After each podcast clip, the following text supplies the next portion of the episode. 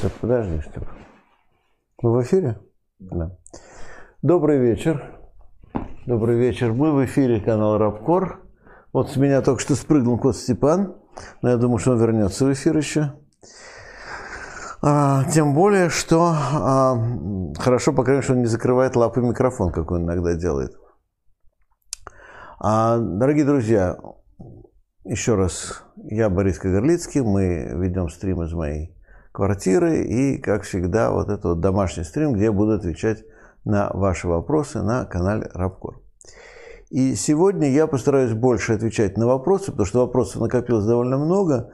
А на предыдущих стримах мы а, отчасти сбрасывали вопросы, которые не относились к гостю. Вообще предупреждаю, я уже говорил об этом, буду говорить снова, что все-таки э, на вопросы, которые к гостю или к теме, которую обсуждаем с гостем, не относятся – а мы а, не то что не отвечаем, мы на них ответим обязательно, но а, если уже это вопросы общего характера, тем более скорее относящиеся ко мне, то мы их накапливаем, и я на них отвечаю на домашнем стриме, что я обязательно, в общем, сделаю, в том числе как раз и сегодня. То есть мы сегодня такой возможностью воспользуемся. Благо, есть еще одна проблема, стоящая в том, что самую актуальную тему по понятным причинам а, ну, можно либо не обсуждать совсем, либо обсуждать такими вот обиняками, намеками, так сказать, а, околичностями. Хотя, ну, я надеюсь, что вы видели предыдущие ролики, вы знаете позицию, вы знаете отношение к а, тому, что происходит в сопредельном государстве, знаете наше отношение к действующей российской власти и к ее курсу, и в том числе по отношению к сопредельным государствам, ну и наше отношение к тому, что в этом самом государстве тоже происходило. Поскольку, в общем, посмотрите прежние ролики, видите, что при том, что мы прекрасно понимаем, кто первый начал, как говорится, в данной ситуации, кто куда вошел, видите, какими количествами приходится говорить. Вот. Но все всегда все понимают. Вот. Итак, мы еще, возможно, об этом поговорим.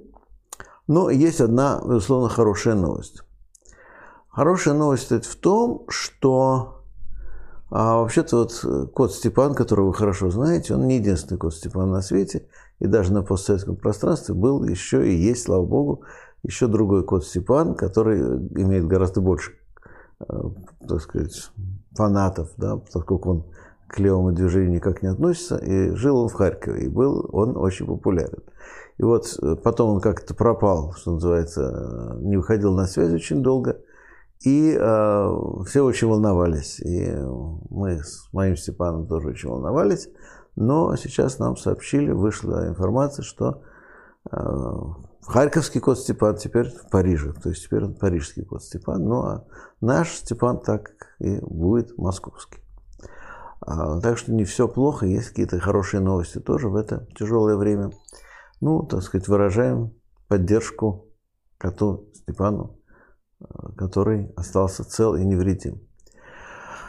А, ну и опять-таки а, по поводу экономических последствий того, что значит, происходит, не только санкций, но вообще того развала, который постепенно нарастает в экономике, в хозяйстве.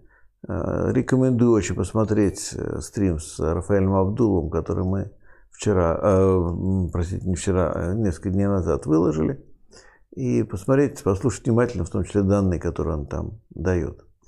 Я думаю, что это очень э, важно, потому что мы прекрасно понимаем, что ну, никакого возврата к нормальности не будет, не будет никакого хорошего завершения всей этой истории.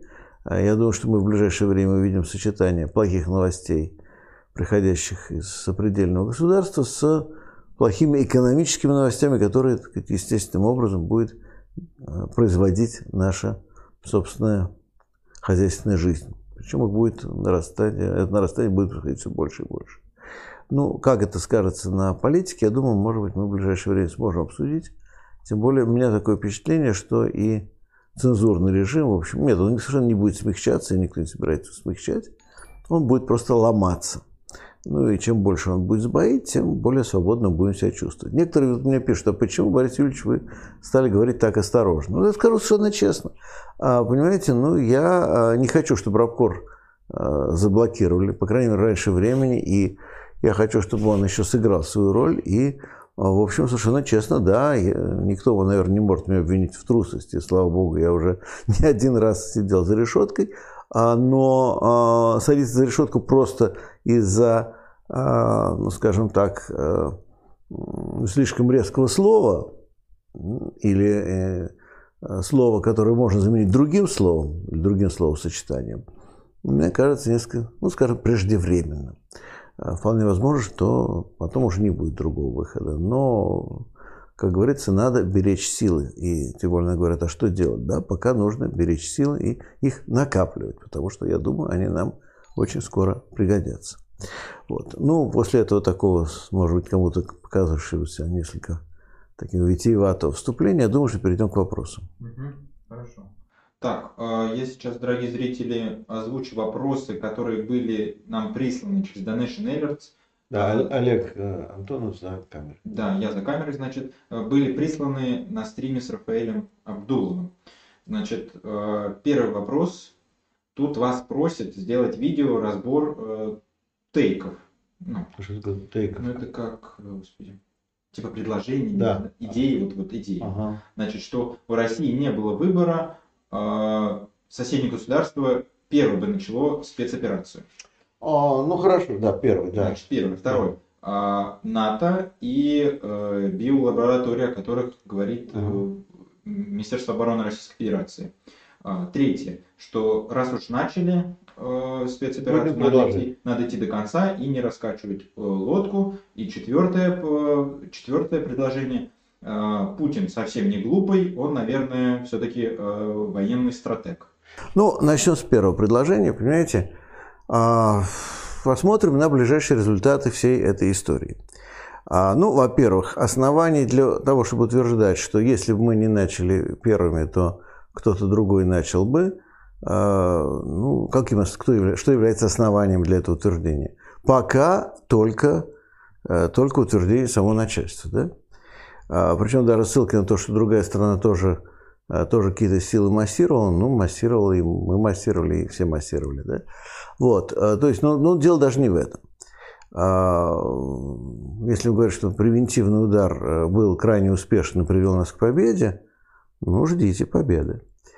Вот. А ну, экономические, политические, идеологические, моральные последствия, ну, не будем комментировать, не более чем очевидно.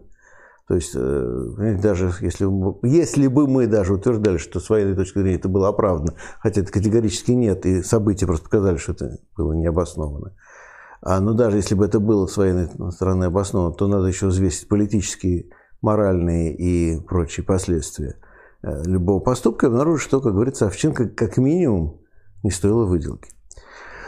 А, но на самом деле есть очень простой ответ. Если кто-то хочет на вас напасть, готовьтесь к обороне. Ну, готовьтесь к обороне, да? И, ну, да, имейте структуры для обороны. А, введите их, приведите их в боевую готовность, скажем так. Если речь идет о том, чтобы защитить э, республики, ну, посмотрите, насколько далеко, скажем, от того же Донецка отодвинулся фронт за это время, чтобы, скажем, туда ничего никогда не прилетало. В последнее время почему-то прилетает больше. Значит, если, тогда два вывода. Либо можно говорить, что вся эта затея изначально была ну, не совсем правильной, или что она была замечательно правильной и прекрасной, но почему-то не сработала. Так что вот вам первый вопрос. Ну, про птиц и про лабораторию просто не буду комментировать, что это уже смехотворно. А заметил, что Организация Объединенных Наций уже этот фейк опровергла. Ну, соответственно, кто распространяет фейки, тот и виноват. А, хотя просто сама идея, что птицы будут, как Никита Михалков говорит, птицы будут летать, сбрасывать бактерии чумы. Ну, знаете, такая странная вещь. Птицы, они вообще перелетные, они вот могут и обратно прилететь, и еще потом куда-то полетят дальше.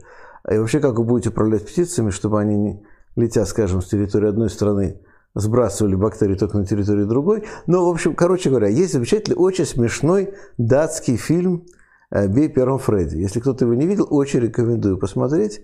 Там как раз они, эти злодеи, тренируют птиц, почтовых голубей, и у них а, а, ракетные, там, военные голуби, почтовые голуби, которые, в общем, э, тоже должны ну, как-то там, сбрасывать бомбы, в общем.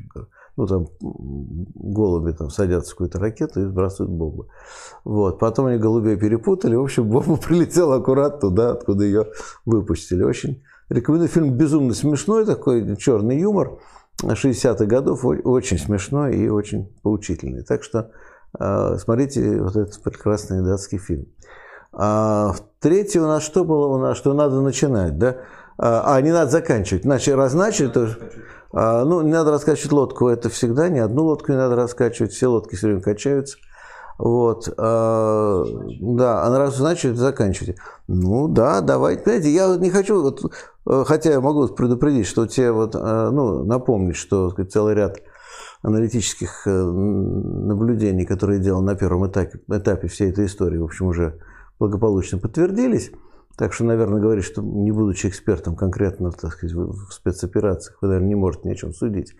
Думаю, что могу, потому что э, речь идет не о том, даже там, какие тактико-технические данные есть у тех или иных объектов, да, а то, что главное вообще, ну, как известная формула, да, что э, конфликт – это не про э, оружие, это про ресурсы и Э, обеспечения этих ресурсов, логистику и так далее.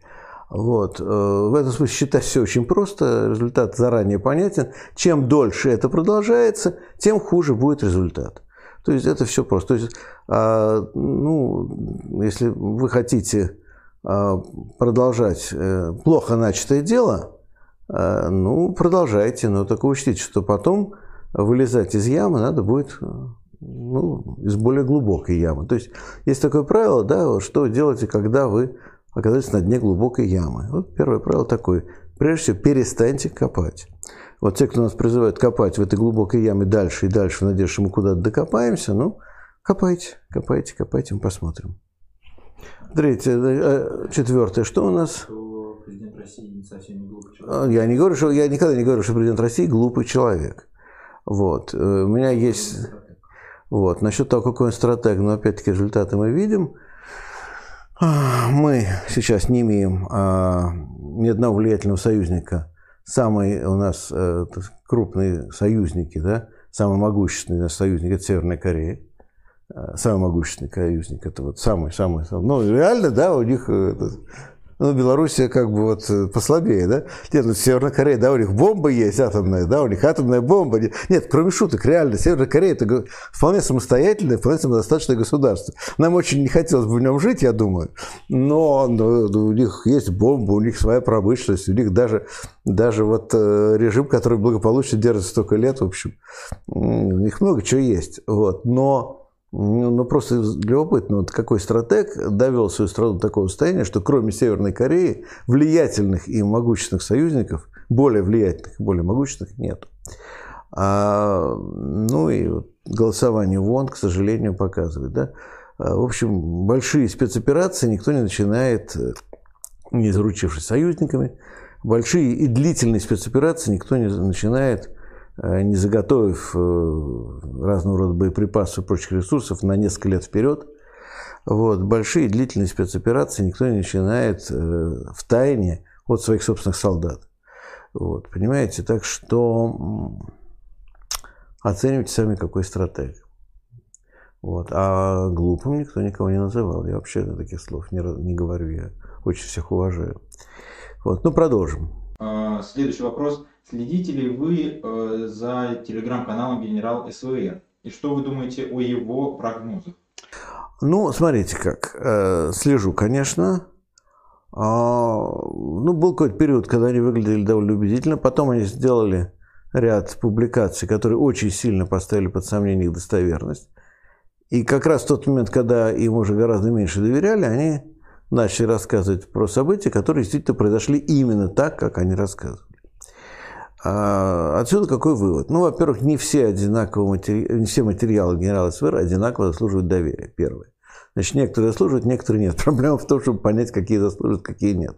Поэтому я уже много раз говорил, а, и снова повторяю, генерал СВР агрегирует слухи, которые циркулируют в каких-то структурах, в основном, видимо, в силовых и в административных верхах. Он агрегирует все эти слухи. Некоторые слухи оказываются подтвержденными, некоторые нет. Мы а, знаем наверняка только то, что такие слухи действительно циркулируют, и что такие слухи кто-то зачем-то пускает. Опять же, э, кто и зачем, мы знать со стопроцентной гарантией не можем. Но если эти слухи циркулируют все-таки на самом верху, а, то, наверное, они просто как слухи представляют для нас интерес. Но именно как слухи. Некоторые, повторяю, подтверждаются. Опять же, в непрозрачном обществе, в обществе, где нет свободы печати нормальной, и главное, даже где есть свободные какие-то высказывания, какие-то мнения, да, мы же высказываем свое мнение, но нет свободы доступа к информации, к информации, которая дает нам представление о том, что происходит в верхах, слухи становятся единственным каналом, по которому мы хоть что-то можем, если не узнать, то хотя бы угадать. Так, следующий вопрос. Борис Юрьевич, вы говорили, что российская элита, элита хотела бы стать придатком Китая. Можете ли пояснить э, свой тезис? Не, ну, достаточно просто почитать э, наших официальных публицистов, которые, в общем, в конечном счете все свои аргументы, в конечном счете экономические, сводят к одной формуле. Китай нас выручит. Китай спасет, в Китае мы все купим. Да? А, ну, во-первых, пусть купим не все, э, и э, второе, не, не все захотят продать, в том числе потому, что российский рынок менее ценен, чем, скажем, рынок США, тем более США и Европа, еще большое количество других стран вместе взятых. Поэтому при размене рынков, естественно, жертвовать будут российским. А, ну, еще один вопрос, по, по чем, так сказать, купим. А, но самое главное, э, что а, какова политическая цена? А политическая цена однозначна. Если у вас не осталось куда обратиться, то вы обратитесь сюда. Но, так сказать, все имеет цену, в том числе политическую. И они это прекрасно знают. Более того, они мечтают стать вассалами Китая. Мечтают. А вот мечтает ли Китай заполучить таких вассалов, это большой вопрос. Так что не все хотелки сбываются. А, так, вот Максим Зеленин просит э, подсказать э, современную литературу по марксизму. Ну, во-первых, все-таки уж простите, рекомендую свою собственную книжку «Марксизм не рекомендовано для обучения». Есть версия более поздняя, по-моему, «Марксизм социальной и политической теории», высшая в издательстве УРС. Ну, а вообще-то книг много мы э, в Равкоре на, э, собственно, э, на сайте, на текстовом сайте, просто не один раз делали такие вот библиотечки, рекомендованные разные тексты, книги и так далее. То есть эм, я думаю, что... Ну, вообще, понимаете, если вы хотите азы изучать, то начните с антидюринга, конечно. Ну, плюс, кроме антидюринга, есть еще сейчас только что переизданная книга Каутского, которую я опять же указывал, это «Экономическое учение Карла Маркса». Да?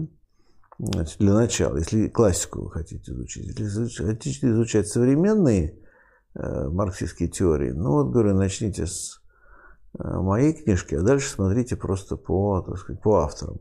Ну, или полезьте, полезьте в Рабкор и найдите вот эти рекомендации в библиотечке, там десятка другой книг есть. А, поэтому я думаю, что ну, для начала так. А, так, вот следующий вопрос. Борис Юрьевич, как вы считаете, возможно ли широкие протесты в России? Э, многие говорят, что россияне просто затянут пояса и будут терпеть, ведь общество разобщено. И посоветуйте фильмы про марксизм, желательно документального характера. О, Господи тяжело. Вот, не, ну, понимаете, терпеть можно до какого-то предела, да. Я вообще считаю, что вполне возможно событие скорее на верхнем уровне. То есть э, вполне возможно, что какого-нибудь э, э, какому-нибудь господину потерять вах, потерять яхту или потерять там какой-нибудь там счет в банке или еще что-нибудь гораздо драматичнее, мучительнее, чем обычному россиянину поголодать там, пару лет. Вот. Но, а, но есть пределы. Есть пределы, мы, в общем, примерно их себе представляем.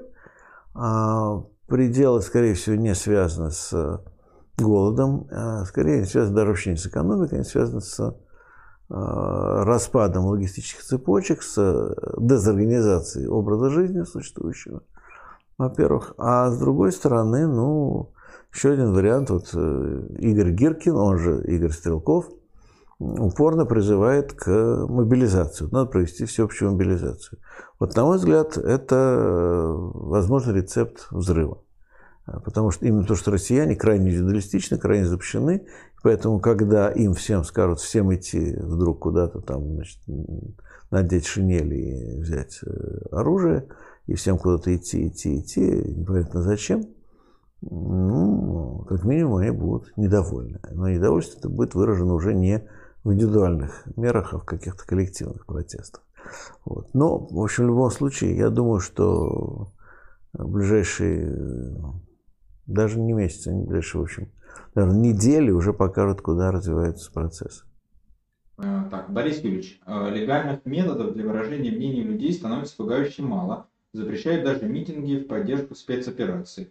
Но этот вопрос был задан два дня назад, э, еще до проведения концерта в Лужниках. Ну, то концерт тоже не митинг. Нет, кстати, все равно правильно. Митинг-концерт. Митинг-концерт. Я имею в виду, что если вот группа людей, это действительно были случаи, группа людей приходит и говорит, мы хотим устроить акцию в поддержку спецоперации, говорят, да не, нельзя, ковид и так далее. Вот. Э, да. Продолжение вопроса. Значит, запрещают митинги в поддержку спецоперации. А как э, в данной ситуации вести коммунистическую агитацию и ждать ли массовых репрессий? А, ну, меня радует то, что у нас государство очень, при всей его иногда брутальности, довольно расхлябанное. Понимаете, любой, любая массовая э, система репрессивная требует организации, причем очень качественной организации. Если вы посмотрите историю людей, которые организовывали репрессивные машины, увидите, что это люди, всегда работавшие очень хорошо, добросовестно и в общем, по-своему, как говорится, не просто цыганьком, но, так сказать, сознанием дела. В России таких людей нет. В России все построено на сочетании компанейщины с пиаром и воровством.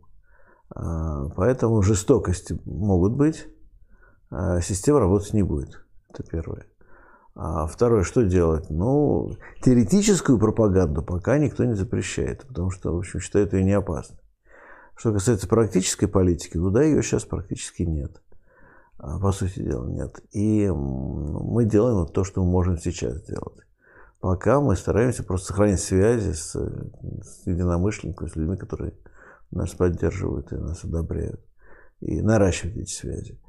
Э, пока вот в данный конкретный момент это единственное, что можно делать.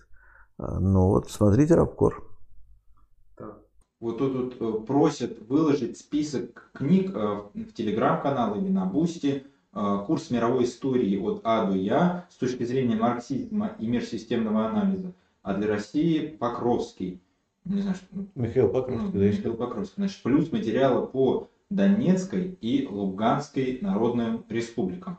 Ну, по э, ДНР и ЛНР, э, кроме книги Зарасова «За лучшую долю», такой вот хороший мир-систем на марксистской книжке я ничего особенно не знаю. Именно из книг. Может быть, что-то упустил. Про Донецко-Криворожскую республику, которая существовала э, в 18 году, есть очень недурная, хотя, в общем, немного поверхностная книга Корнилова, историка, как раз из этих, из, из этих мест. Почему я сказал, что не дурная, но поверхностная? Смысле, что там очень много данных, и все очень подробно и добросовестно рассказано, называется, по-моему, э, Донецкая Криворожская республика «Расстрелянная мечта», если я не путаю. Два раза выходила книжка, или даже три. Вот. Но она просто очень эмпирическая, там очень мало анализа, там очень мало э, глуб, каких-то глубин, глуб, черт, извините, а довольно мало глубоких каких-то обобщений и концепций, но она очень подробно дает факты, да, там много фактов, поэтому ну, это Э, ДКР вот времен гражданской войны описано неплохо. Ну, плюс еще, кстати, есть книга Александра Шубина «История Новороссии». Вот, вышедшая, по-моему, году в 19 если не путаю, в 20, 19 по-моему. Вот, то есть вот то, что мы имеем на данный момент по этой тематике из книг. А, ну, а так вообще, ну, выложим по максимуму все, что можно. Сейчас и в описании что-нибудь добавим, и в описании к стриму. И, э, наверное, еще опять же выложим. Ну и на бусте, может быть, сделаем. Так я лучше не в описании, а в комментариях закрепленно выложу. Ну, ну список, а я... Да, ну всю историю от А до Я, не, ну, дадим какие-то не... Да, ну дадим какие-то книги, конечно, да. Так, читали ли вы недавнюю статью Фукуямы насчет будущего после событий в Украине? Неужто он снова хочет объявить конец истории? Нет, ну я про статью, я читал вот в пересказе, перекладывали тезис о том, что происходит с, с спецоперацией. Да? Если это про данную статью, то там про конец истории ничего не было. Может быть, я путаю что-то. В общем, короче говоря, э, цитировалась недавно статья вот про то, что там происходит на Украине. И, ну, там, в общем, на мой взгляд, довольно здравые мысли были. А так, если какая-то еще философская статья, то я не читал. Так, а, Борис Юрьевич, как вы оцениваете идейную эволюцию Егора Потапенко убежденного лоялиста? Насколько он искренен? И как относится кот Степан к военной спецоперативной пропаганде в паблике «Марксизм-степанизм»? Ну, я, честно говоря, паблик не просматриваю. А, я не уверен, что он лоялист, но задавайте вопросы ему непосредственно потому что я как-то не очень слежу за его творчеством. Вот. А, ну, я понимаю, что есть какая-то часть людей, которые а, на Украине и, кстати, не без некоторых оснований считают, что, а, в общем, украинское, украинское правительство несет свою долю ответственности, скажем, за происходящее назвать его убежденным лоялистом. Ну, не знаю, смотрите, я, мне, честно говоря, некогда смотреть паблик. Так. А, Борис Юрьевич, как быть антивоенно настроенным членом а, КПРФ? Выходить в знак протеста или оставаться, надеясь на очищение партии после краха системы? И как вы считаете, будут ли иллюстрации против членов КПРФ? Вот это действительно серьезный вопрос, э, от которого мне не отделаться какими-то общими словами, потому что Ко мне конкретные люди тоже обращаются с теми же самыми вопросами. И ну, тут есть два уровня. Есть уровень принципов и уровень тактики. Ну, уровень принципов состоит в том, что нужно в той или иной мере заявлять позицию. А, в более радикальной форме, в менее радикальной форме, но позицию, если ты политик, нужно заявлять. И э, отношение к событиям нужно показывать. А, на мой взгляд, наиболее правильная позиция такая. Э, вы заявляете свое отношение к происходящему, ну, повторяю, какая форма, насколько это будет радикально, насколько это будет резко, это ваши уже вопросы. Но вы заявляете свою позицию, вы заявляете несогласие с тем, что говорит э, Геннадий Андреевич Зюганов и верхушка партии. Опять же, можете сделать в более резкой форме, более умеренной. Это ваш, ваш выбор. Но вы должны занять эту позицию, хотя бы просто, чтобы потом сказать, вот видите, я же предупреждал. И я тогда сразу сказал, что это неправильно, хотя бы, так сказать, оглядываясь на будущее. Ну, а дальше, вот надо ли после этого выходить из партии? Вот интересно, что партия пока никого не исключила. Почему? Может быть, что называется, руки не дошли. Может, уж сами не понимают, что делать. Может, потому что на самом деле позиции руководства далеко не сильны. Может быть, еще потому, что если начать опрашивать членов партии, то я не скажу, что большинство будет э, настроено против, но как минимум они расколятся, что называется, очень так, на большие куски. И как минимум выяснится, что молодежь в подавляющем большинстве против. А, собственно, то есть те, кто вытащит или вытаскивает реальную работу. А, поэтому я бы предложил такой вариант. Э, говорите, что вы против, и говорите, если вы хотите, меня исключать, то исключайте. Но я выходить не буду, потому что я себя считаю гораздо более правильным, гораздо более последовательным коммунистом, чем Геннадий Андреевич и все те, кто раздувают все милитаристский раж в Государственной Думе. А, так, следующий вопрос. Вместо консолидации вокруг антивоенной идеи левое движение продолжает трещать по швам. А, недавно развалился союз марксистов, а, а народ самоорганизовываться не стремится. Где авангард? И смотрели ли вы ролик Рудова на тему союза марксистов? Вот только чтобы его просматривали. А, слушайте, ну первое, я вообще комментировать не буду, стороны занимать никакие не буду. Потому что мне и вот выкладывали ролик Рудова, и Мухин мне писал. В общем, я совершенно не хочу в эти все дрязги влезать. Это первое. Второе. Почему раскололся союз марксистов? Я думаю, что э, все структуры, которые создаются вот именно из кружков и по э, принципу э, чисто идеологическому, всегда на этом заканчиваются. А, то есть это еще хорошо, когда раскололись на меньшевиков и большевиков, потому что тогда были Ленин и Мартов, которые все-таки сначала занялись практической работой в виде издания газеты «Искра». А «Искра» это было не просто про пропаганду, агитацию, это очень большая организационная работа была по э, налаживанию производства газеты, по налаживанию доставки, распространению и так далее. Вот, вывод. А все-таки э, на чисто идеологическое основание как раз, хотя кажется, что именно так надо объединяться, объединиться нельзя. Объединяться нужно и можно вокруг работы, вокруг практических проектов, вокруг практической деятельности. И объединяться не на идеологии, а на политике. То есть, скажем, люди, которые протестуют против э, проведения всякого рода спецопераций, а могут объединиться вполне нормально. И они объединяются, и есть практически проекты, которые реально работают.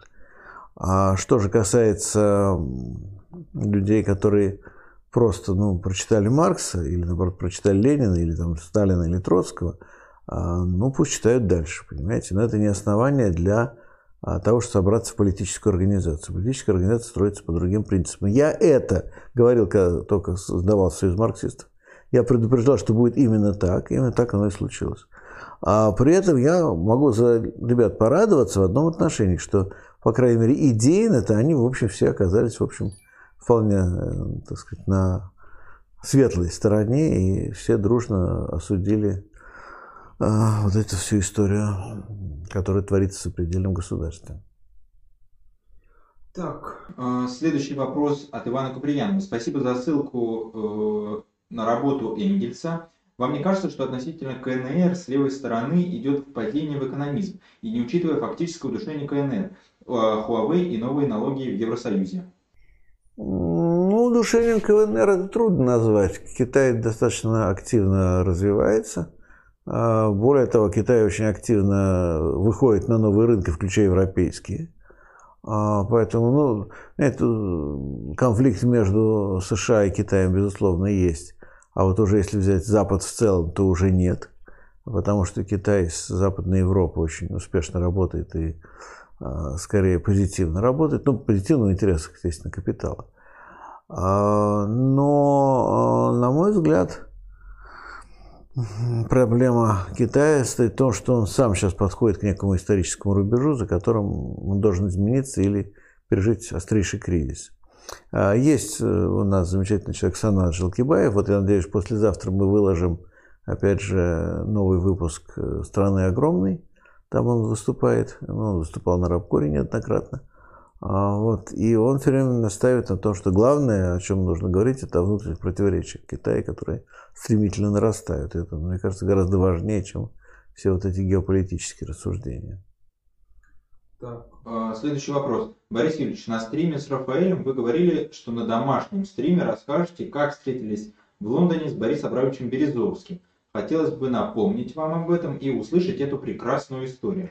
Ну да, история забавная, она имеет несколько таких вот подисторий, потому что э, как-то вот во время одного, одной из поездок в Лондон я попал в компанию русских, э, которые там были, и неожиданно появился Борис Абрамович.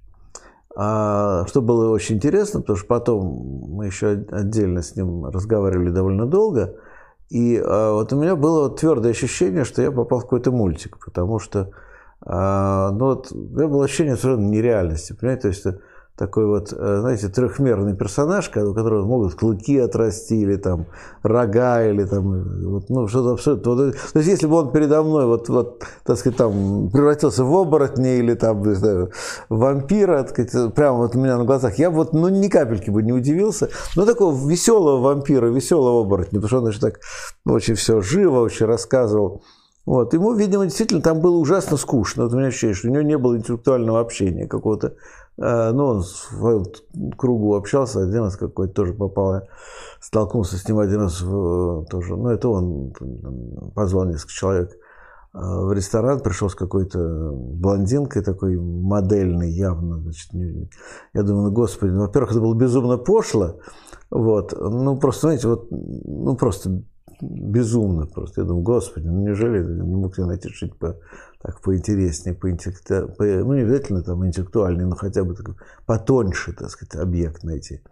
Вот. А, но, а, с другой стороны, видимо, вот общаться с такими блондинками, со своей охраной из алжирских арабов, состоявшей почему-то, а, и какими-то еще прихлебателями, видимо, было безумно скучно. У меня было несколько, вот тех, сколько раза, по-моему, четыре раза в сумме я с ним там встречался. И вот главное, у меня было ощущение, что безумно ему скучно, когда он цеплялся, находил каких-то людей, которые с ними можно было просто умно поговорить, то он начинал разговаривать много, долго, а, ему нужны были слушатели, ему очень нужны были слушатели, ему не хватало, так сказать, внимательных слушателей. Видимо, опять-таки, вся публика была исчерпана у него там уже в Лондоне. Вот. И э, поэтому он просто соловьем разливался. Вот я помню, что где-то там случайно упомянут был Абрамович, то, что я сказал, вдруг его просто перекосило. Я говорю, в этот момент я покажу, вот сейчас клыки уже отрастут, вот сейчас точно отрастут, или какие-то там крылья какой-то самой летучей мыши. Вот. А, потому что он начал просто вопить, что я его не прощу. Там, это, вы думаете, такое можно простить? Ну и, в общем, тут как раз выяснилось то, что я ему говорю, что умный мальчик Рома взялся разруливать сложные комбинации, в которых сам Борис Абрамович начинал уже запутываться, потому что он наворачивал новые и новые комбинации, он наворачивал одну комбинацию за другой, это экономические там э, хитрые, потому что у него был такой принцип, он не приватизировал, не забирал собственность, а он придумал сложные схемы, по которым он, что называется, сливал себе всю прибыль от предприятий. Поэтому нужно было все делать таким образом, что предприятие вроде типа не его, у него ничего нет, а вся прибыль почему-то к нему попадает. Ну, дальше он как-то ее прокручивает, опять перекручивает, и, и там разные сложные схемы. В итоге он начинал за них путаться, в них путаться. Параллельно, причем он же ведет и политические интриги, там, значит, нужно разобраться. И, в общем, тут ему, соответственно, Юмашева подкинул вот умный мальчик такой, Рома значит, во всем быстро разбирается и значит, может раскрутить все эти истории и взять на себя. И Рома таких, да, оказался умный мальчик, все, во всем разобрался. И вот дальше я понял историю так, что некоторое время а, Борис Абрамович продолжал получать деньги, честно, тоже Сибнефти, еще других мест, будучи искренне уверен, что он по-прежнему контролирует все это. Но на самом деле потом, когда он политически вышел из фавора, то вдруг выяснилось, что деньги потекли в другую сторону. И что собственность не его, как и была не его вроде как, сказать, все как переключилось, переписалось на других людей, а потом все почему-то потекло в карман Роме Абрамовичу, и вот и все, да, и больше, так сказать, дальше судись, там разбирайся, и, в общем, все это было очень грустно. Вот. Ну, то есть, а, кто-то хитрый, а кто-то был еще хитрее, как мы понимаем. Вот. Но там была еще одна прелестная сценка, которая меня, собственно, больше всего потрясла. Когда мы сидели вот, с этой самой компанией значит, в каком-то кафе, и, ну, нужно платить. Ну, как, там человек 5 или 6 было. А вот, а, ну и, естественно, как положено, все так демонстративно полезли за бумажниками. А, ну, прекрасно понимая, что, значит, все-таки, находясь в обществе миллионера, пусть и опального, значит, все-таки, наверное, есть основания думать, что заплатит он. Ну и в самом деле Борис Абрамович сделал широкий жест, сказал, что нет, я совсем плачу. Причем, надо сказать, что счет был очень маленький. Ну, то есть это был ну, five o'clock tea, там, ну, там, по чашке чая, там, по несколько печенье. То есть не то, что там какие-то, не то, что мы там сидели, жрали омаров. Да нет, пили чай, там какие-то, значит, печеньки, там, какие-то бутербродики. В общем, ну, весь счет там был на, не знаю, там, на на всю компанию там хорошо, там 150 фунтов, может меньше, может, 2, может и 100 фунтов. В общем, на компанию, понимаете? Вот. Место было не дешевое, но еда была минимальная, то есть там чашечка кофе, пара бутербродов. Вот. И он так вот достал какую-то, по-моему, 100-фунтовую бумажку, значит, отдал, или там 200 фунтов, не помню. В общем, отдал, а, значит, так, широко отдал официанту, официант э, в итоге принес, надо помнить, что однофунтовые монетки в Англии, они монетки там, да, похожи на десятку, да, российскую. А, кстати говоря, вот у шотландцев у них фунты бума... один фунт бумажка есть, шотландский фунт. А вот английский фунт только вот монетка. И вот тот ему как принес гору мелочи, гору мелочи. Накидал этих монеток. И вот дальше я понял, что такое человек, который умеет читать. Борис Абрамович напрягся, Потом быстро, вот я просто понял, как, просто как человек дождя, который там эти спички считал, да, быстро считал, что там нужно 5% от этой вот сдачи, отсчитал эти 5%, отодвинул вот эти 5% однофунтовками, а все остальное просто взгреб себе в карман. Вот, вот миллионеры. Вот, наверное, миллионеры так и, так и ведут себя, что ну, вот, иначе не был бы миллионером. Но это было красиво и смешно, конечно. Вот, была последняя с ним встреча. Вот, так что были такие вот эпизоды в Лондоне. Да.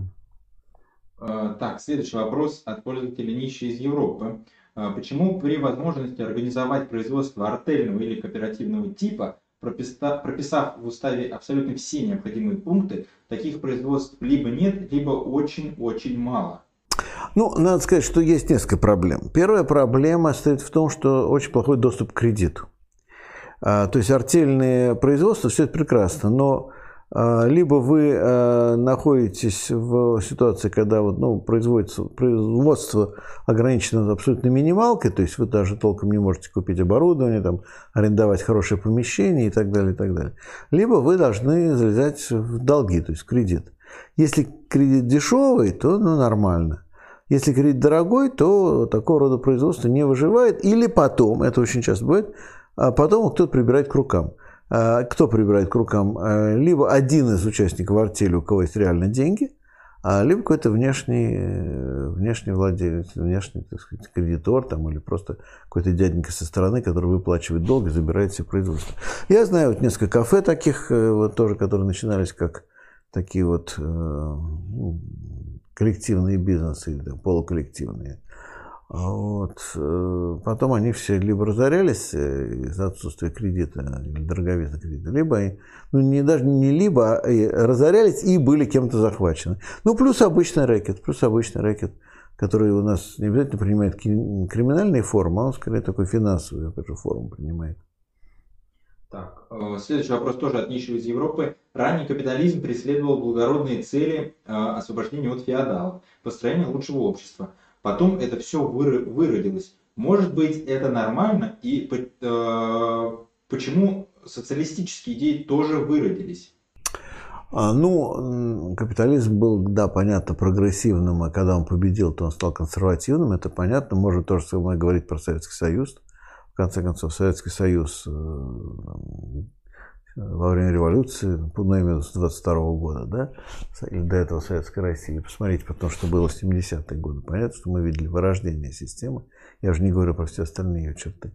Но, ну, просто в данном случае, если говорить о кризисе левого движения и социалистических идей, то он, во-первых, очень тесно связан именно с деградацией СССР, с бюрократизацией партий социалистических, в том числе социал-демократических, он тесно связан, опять же, с изменением социальной структуры общества капиталистического, потому что традиционного рабочего класса, того индустриального рабочего класса, не то чтобы нет, он есть, но его стало меньше, он меньше, он по-другому сейчас организован и так далее.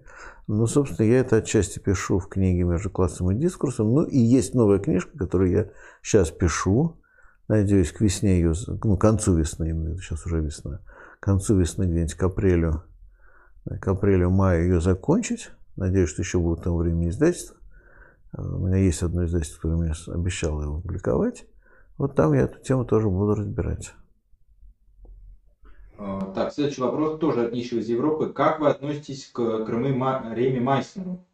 Знаете, я мало очень его смотрел. Он, у него есть довольно много роликов. Я один раз, во-первых, я один раз случайно его перепутал, в общем, другим человеком просто как не, неправильно его характеризовал, поэтому просто заранее, я когда один раз сказал, что вот, э, там назвал, по-моему, лоялистом или сталинистом. Это была моя ошибка, просто еще раз извиняюсь перед ним, да, что я его тогда неправильно характеризовал, потому что я его перепутал. Это вот моя была ошибка. Вот. Ну а так, ну, насколько я понимаю, такой достаточно ортодоксальный марксистский блогер, традиционного такого именно вот, не, толка. Ну, просто я смотрю всех левых блогеров, у меня нету, ну, теоретически можно было просто позвать его как-то рабкора с ним поговорить. Так. А как вы считаете, со всей ли юридической законностью э, был присоединен Крым? А, ну, что это со всей юридической законностью? Понимаете, ну, я могу сказать только одно. Почему, э, скажем, к присоединению Крыма я относился и отношусь иначе, чем, скажем, к пресловутой спецоперации. А потому что присоединение Крыма все-таки происходило, во-первых, после массовых народных выступлений, которые действительно там были, народ был на улицах. А, и, в общем-то, конечно, вполне возможно, что референдум был, допустим, не совсем демократичным, но, в общем, и опросы, в том числе опросы, которые делали люди, не связанные с Кремлем, показывали, что жители Крыма хотели присоединяться к России. Причем самая интересная деталь, это когда уже я был в Крыму сразу после всех этих событий, я стал задавать вопрос про мотивацию присоединения к России. Выяснил очень интересную вещь, что, во-первых, скорее мотивация была не столько присоединиться к России, сколько отделиться от Украины. Но, тоже очень важный нюанс, было полное ощущение, что присоединяясь к России, отделившись от Украины, Крым гарантирует себя от войны. То есть, э, если мы сразу, что называется, под руку большого белого царя уйдем, то Украина нам не сможет отомстить за то, что мы от нее убежали. А поэтому нужно не просто отделиться от Украины, но быстренько лечь под Россию, потому что она нас защитит от возмездия, которое нам может э, Киев устроить. Но самая интересная деталь, о которой почему-то не все помнят, в том, что еще до того, как был проведен референдум, более того, до того, как была провозглашена независимость, а Киев, именно Киев прекратил бюджетные трансферы в Крым, а включая выплату пенсии и, по-моему, выплату даже чиновникам. А, то есть сначала, ну, правда, действительно, это было на фоне уже происходящего конфликта, развернувшегося, но, так сказать, отключение и исключение а, Крыма от и из Украины а, было произведено сначала Киевом, то есть на уровне финансовых транзакций. И уже после этого процесс стал необратимым. А поэтому надо спрашивать еще другой вопрос. А зачем Украина выпихнула Крым в Россию? Да? Вот, это вторая сторона дела, которую забыли очень сильно. Угу, да. А, так, вот следующий вопрос. Э, ну, конечно, больше подходит к нашему стриму с Рафаэлем, но только что вы задали. Борис Юрьевич, как вы считаете, не поздно ли сейчас заняться настоящим импортозамещением, если есть возможность? Как пример, возродить сельское хозяйство во Владимирской области – ну, строго говоря, никогда не поздно. А, но что значит поздно или не поздно? Для спасения существующего в России режима и экономической модели поздно. Э, для того, чтобы возродить сельское хозяйство Владимирской области, нет, не поздно, потому что ну, почему бы не заниматься этим. Но, опять же, все упирается в политику. Потому что мы же не случайно сказали, а, кредит, а, правовые условия, налоги. Кто все это делает? Это делает власть. И э, будет ли, например, реальная политика поддержки э, того же самого местного сельского хозяйства? Вот э, напомню все-таки, что э, Левченко, в, по-моему, в 16-17 году в Иркутской области начал поддерживать освоение целины. Э, и действительно ее начали осваивать. Какой целины? А что такое целина? Это заброшенные участки земли, той же Иркутской области. То, это, то есть то, что стало целиной, это не, не то, что целина, как у Никиты Сергеевича Хрущева, когда взяли степь, распахали, да? а это все было, это, там были участки, там было хозяйство, все было заброшено. Их начали восстанавливать, возрождать, ну, в общем, дали результат определенный. Опять же, почему? Ну, потому что была политика, проводилась определенная политика страны государства. Если она будет благоприятствовать, то да, некоторые шаги в этом смысле можно делать уже снизу довольно успешно. А ВТО? А, про ВТО хороший вопрос, потому что, в принципе, э, самое лучшее, что может случиться в ходе санкций, это если Россию исключат из ВТО. Да, это вот просто я очень жду. Может, если они додумаются исключить Россию из ВТО, это будет замечательно. Вот. Но по факту Россия все равно уже вылетела из ВТО. Более того, по факту, в общем-то, правила ВТО можно не соблюдать а, уже довольно давно. Но почему вступили, почему вступили на таких основаниях, в отличие от Китая, который себе вытребовал особые условия. Но это вопрос, опять же, к э, мудрым стратегам Владимира Владимировича и Дмитрия Анатольевича. А, так, вот такой вопрос от Андрея. Добрый день. Хотели бы вы принять участие в российском социальном форуме, который организует Александр Владимирович Бузгалин? Если да, то как лучше с вами связаться? Ну, вообще-то говоря, со мной Бузгалин уже связывался, мы с ним договорились, что я буду принимать участие. А, так что проблемы нет просто никакой. Так, а, вот вопрос такой. Добрый вечер, Борис Юрьевич. А как вы считаете, если бы Россия ограничила спецоперацию вводом войск в ЛДНР и дальше бы ничего не предпринимала, была бы такая же реакция, в том числе экономическая мирового сообщества, или легче? Конечно, легче. Вот, кстати, та же демагогия, что все равно все было бы точно так же. Да нет, конечно. Посмотрите на историю с Крымом. Ну, сравните то, что было после Крыма, хотя, кстати, тоже, в общем, ну, с точки зрения нарушения правил, это было довольно э, жестко, да? По крайней мере, с точки зрения Запада но совершенно другой уровень конфликта и совершенно другой уровень санкций и так далее. А более того, ну, в общем, давайте скажем совершенно честно, войска-то в ЛДНР так были. Ну, просто они, э, во-первых, легализовались, а во-вторых, они, э, ну, может быть, увеличились бы численно. И, в принципе, ну, в общем, многие люди, которые, в том числе даже вот КПРФные э, депутаты, которые голосовали за признание ЛДНР – а, и мы так и думали, ну что, будет, э, ну, будет там какой-то контингент стоять, ну, э, там все покричат, но с другой стороны статус-кво сохраняется, а что изменилось? Ну вот, что изменилось? Ничего не изменилось, да? Вот как ЛДНР э, были по факту вассалами, скажем так, России, да? Так они и остались, ну, только вот юридический статус конкретных двух людей, Пушилина и Пасечникова, Пасечника, а, изменился, да, что теперь равные Путину по весу. Путин их принимает как равных, а не просто как просителей. Ну, а все остальное. Ну, плюс, да, эти войска легализовали и численность их нарастили. У меня, кстати, была гипотеза, и она оказалась неверной, признаю, что, в общем, примерно так и будет. Даже, я думал, немножко хуже будет, но в этом же ряду, что войска введут, потом будет какой-нибудь пограничный инцидент, потом так постреляют, потом, а, допустим, российская сторона а, отодвинет, допустим, от того же Донецка а, линию соприкосновения там, километров на 10-15, где-то там примерно остановится. Ну и после этого Россия объявит победу, что мы спасли ДНР и ЛНР от от, от нападения Украины, а Украина объявит тоже победу, потому что мы спасли себя от э, оккупации, там, нашествия москалей и так далее. Все были бы счастливы, все бы объявили победу, все бы устроили торжественные фейерверки и радовались бы, и, в общем, ну, все бы обошлось. Ну, убило бы, конечно, некоторое количество людей, но несравненно меньше, чем теперь. Я думаю, что это вот то, чего они хотят, то, что, ну, с точки зрения страны и э, правительства, которые все деньги вкладывают в пропаганду, для общества спектакля, который мы в России создали за это время, как раз вполне было достаточно. То есть, ну, стрельба бы была, там кто-то бы бегал, танки бы ездили. Вот. Ну, можно было показать по телевизору все это очень красиво. А потом бы размахивали флагами, ничуть не хуже, да.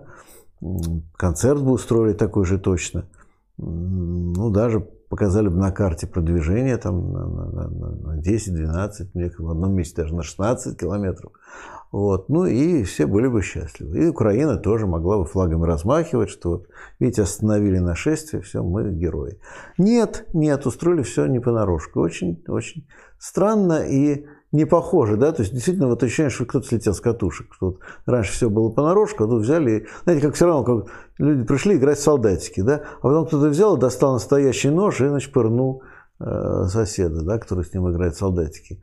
Вот, понимаете, как странно это получилось очень.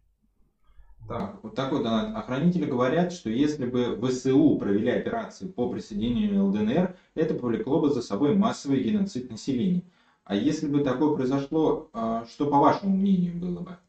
Ну, начнем с того, что если бы, понимаете, вы а, оправдываете реально случившееся событие тем, что не произошло, понимаете?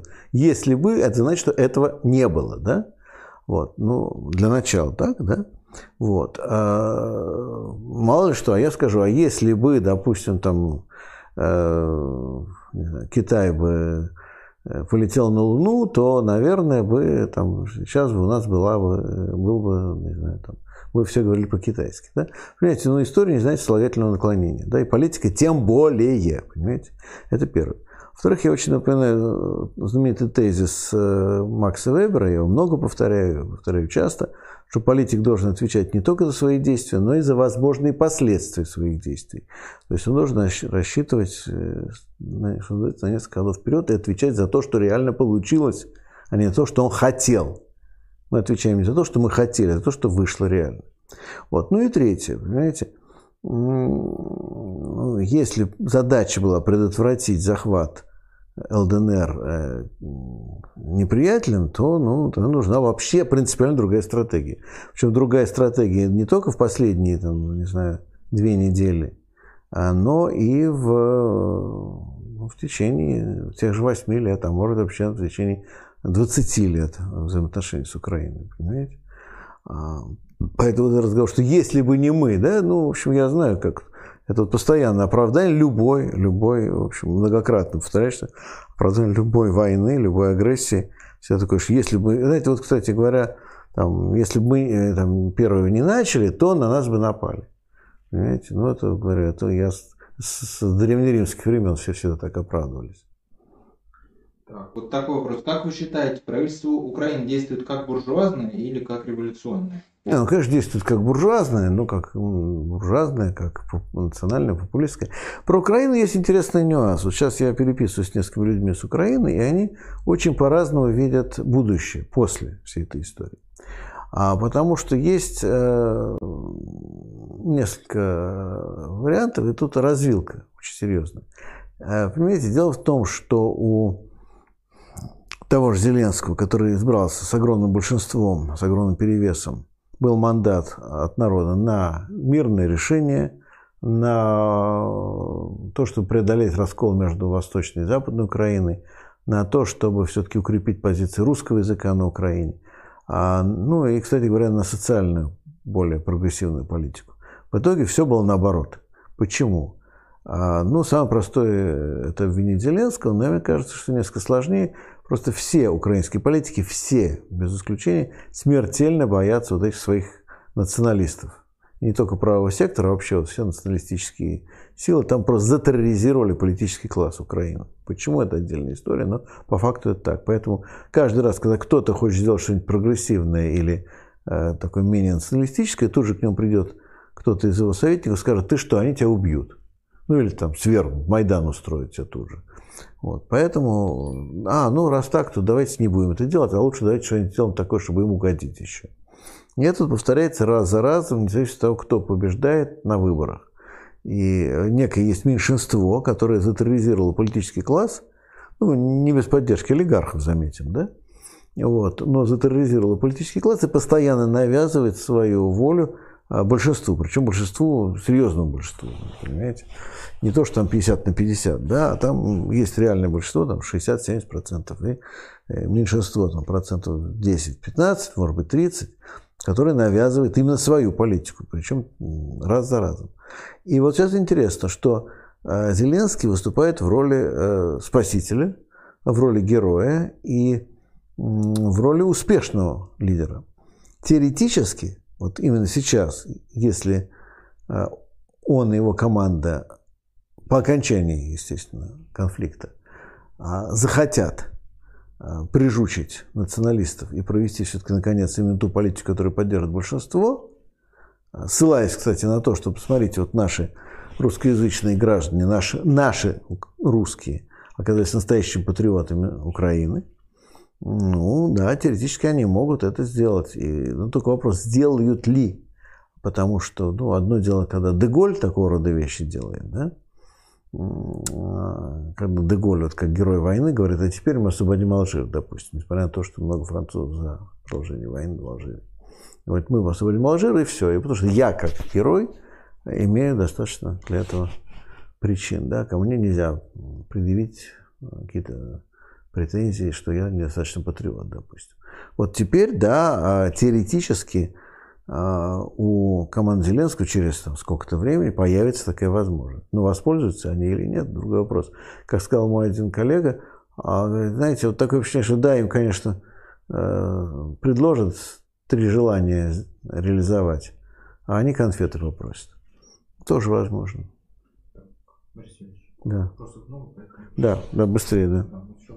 Ну, да, хорошо. Значит, такой вопрос. 24 февраля совсем не слышно позиции, запрещенных в 2014 году КПУ или Петра Симоненко. Что же с ними случилось и почему с 24 числа они перешли в режим тотального радиомолчания? Ну, во-первых, я думаю, они боятся репрессий. Заметим, кстати, что репрессии на Украине против э, левых, причем не только промосковских, но и нейтралистских идут. Э, и, ну, вспомним Джангирова, вспомним еще ряд людей, э, которые задержаны СБУ за последнее время. Поэтому, я думаю, первый резон стоит то, что они просто боятся. Вот. А и боятся, как говорится, правильно боятся. Вот. А второй резон стоит в том, что, э, видимо, они действительно находятся в некоторой растерянности, да, потому что они выступить э, на стороне Кремля, естественно, не могут, тогда их просто разорвут, а, но и боятся при этом выступить в резком конфликте с КПРФ, например. Вот. Но обратим внимание, что сегодня Зеленский приостановил деятельность большого числа политических партий, они все оппозиционные, заметим, и, и некоторые из них претендуют на левизну. Насколько они в самом деле левые, другой вопрос, но претендующие на это дело. Борис Юрьевич, хочу спросить, что вы думаете насчет философии еврейский материализм? И посоветуйте книгу на эту тему. Еврейский материализм? Да. Что-то новое, я не знаю такого. Но... Чем отличается от диалектического или там какого-то еще, не знаю, нет. Ну, что у нас диалектика? Ну, наверное, я буду заинтересован узнать. Так, следующий вопрос. У меня бабушка слушает официальную пропаганду по радио и телевидению. Там давно идет обеление э, Третьего Рейха и Вермахта. Не все так было однозначно, были и плюсы. И понятно к чему. Может быть, стоит сделать ролик с объяснением для масс, в чем та идеология была плоха? Я не знаю, я, поскольку не смотрю наше телевидение, я не знаю, неужели там уже что-то хорошее говорят про веру? Нет, ну, понятно, да, в любой армии есть что-то хорошее, в том смысле, что они воюют хорошо, допустим. Но за что они воюют, вопрос. А, ну, вообще, в принципе, можно что-то сделать по Второй мировой войне. Я даже думаю, может быть, несколько сделать исторических роликов на эти темы. Ну, не думаю, что там прям, прям так впрямую. Ну, Маннергейма там поднимали. Ну, Маннергейм действительно фигура более сложная, чем может показаться на первый взгляд. Но, тем не менее, конечно, ставить в Ленинграде доску Маннергейма, эта идея была не из лучших, мягко скажем. Так, тут такая вот идея. Всех в расход. Чем больше будет подконтрольная территория, тем на большей территории будет левый движ который, к слову, пока кажется неимоверно слабым. А значит, да здравствует спецоперация. Где я не прав? Ну, я думаю, что при подобном раскладе как раз а, скорее будут усиливаться националисты, а не левые. А потом подконтрольно кому? Вот вопрос, да, что-то я не верю, чтобы на российской территории, той, которая не подконтрольна, а просто Российской Федерации, как-то процветало левое движение. Да. Так, следующий вопрос. Не кажется ли вам, э, Маша спрашивает, не кажется ли вам более вероятным сценарий, когда в ходе переворота к власти придут еще более оголтелые милитаристы и примутся решать украинский вопрос любыми доступными методами, а народ их будет поддерживать? Нет, не кажется. Это, в принципе, бессмысленно. А зачем? Все, что они могут делать, они уже делают. Еще раз говорю, не забывайте, война – это про ресурсы. Спецоперация тем более про ресурсы, понимаете? А это про ресурсы, про экономику, про резервы. Нет их, значит нет. Они ниоткуда не возьмутся. Они не всплывут из-под, так сказать, со дна океана. Вот. А так, да, я предполагаю, что в случае чего к власти придет какая-то группа, которая будет мало отличаться от той, которая э, сейчас у власти, но они тут же начнут всячески отмежевываться и начнут показывать, что они совершенно другие, вообще они очень мягкие, хорошие, пушистые но и даже начнут немножко симулировать демократию. Ну, правда, ненадолго. Но этим моментом надо будет воспользоваться. Так, вот тут такой вопрос. Как вы считаете, после окончания спецоперации могут, может ли Кремль устроить концерт, похожий концерту в Лужниках э, в крупных городах Украины? Ну, просто окончание спецоперации будет не таким, как хочет Кремль. А, вот, поэтому концертов не будет.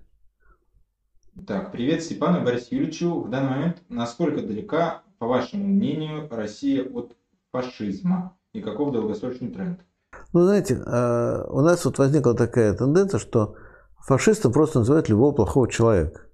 Ну или человек, который действует диктаторскими методами, авторитарными, жесткими, там, брутальными, жестокими, зверскими. Да? Но понимаете, э, на протяжении человеческой истории разного рода злодеев было более чем достаточно. Э, просто эти злодеи не были фашистами, они были просто злодеями. А что если кто-то убивал детей, знаете, как мы помним, царь Ирод, да, детей убивал, еще так систематически. Но не был он фашистом, он был иудейским царем всего лишь. А вот. Фашизм – это определенная, э, во-первых, не только идеологическая, но и управленческая система, которая предполагает корпоративную интеграцию населения, а которая предполагает э, единую, более-менее внятную идеологическую схему, опять-таки э, достаточно четко построенную, которая обеспечивает, с одной стороны, интеграцию вокруг Э, главные партии фюрера и так далее, с другой стороны, национальную идентичность определенную, которая, опять же, так формируется под эту интеграцию. Вот. И, э, ну, предполагает определенную, опять-таки, экономическую политику, э, такой вот, тоже включающую социальную интеграцию то есть э, такой неолиберализм с фашизмом действительно плохо работает, но это просто не значит, что неолиберализм не приведет к своим, не приводит, он приводит да, к своим собственным эксцессам не менее отвратительным, может быть, да, потому что а, сочетание хаоса и авторитаризма в этом ничего хорошего нет. А злодейств, всяких безобразий, убийств, жестокостей – а, может быть, ничуть не меньше. Ну, просто это... Надо понимать, что термин надо употреблять корректно. Понимаете, о чем я говорю? А будет ли в России фашизм? Ну, по крайней мере, пока я не вижу возможности вот такую четко построенную эффективную схему в России внедрить. Элементы вот э, идеологии, дискурса, так сказать, пропаганды, э, даже психологические некоторые моменты очень похожи, да, но э, сходство не значит тождество. А так, читайте Эриха Фрома «Бегство от свободы». Очень много узнаете интересного. Так, сейчас. А, следующий вопрос. А, Борис Юрьевич, в интернете людей клеймят троцкистами, но я не понимаю, почему этот ярлык имеет негативный оттенок. Подскажите, пожалуйста, что можно почитать для понимания вопроса?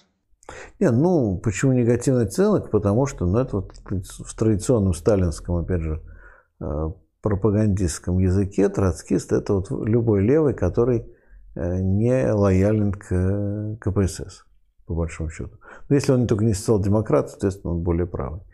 Вот. Э, так что троцкизм – это старый ярлык, который использовался еще в сталинское время. Он продолжает использоваться по инерции.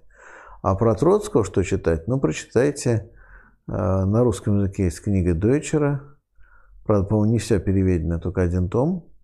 По-моему, Троцкий Троцкий в изгнании или разоруженный. В общем, дочера трехтомник э, биографии Троцкого, но, по-моему, переведен только один том.